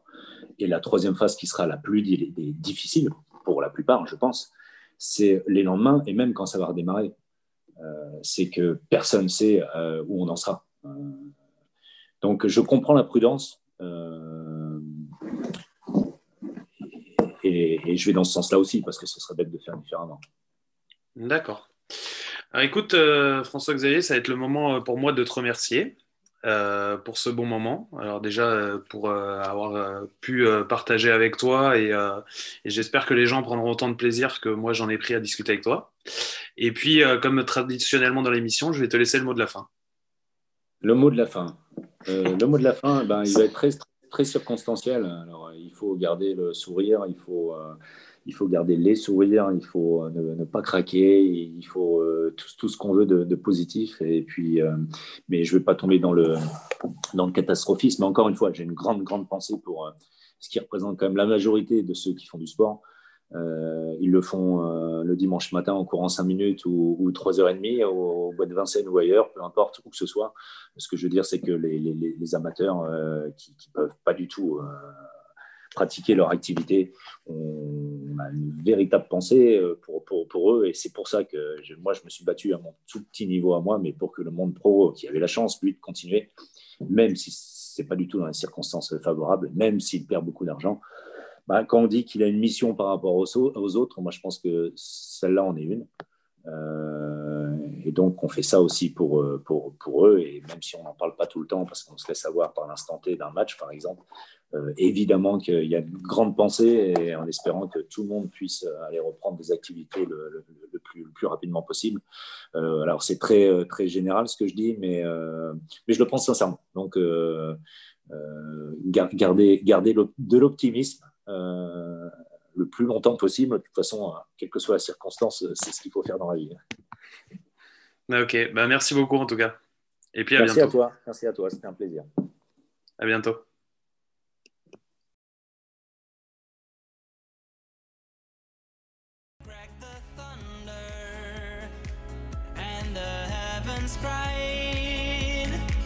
Our world torn asunder. Said goodbye.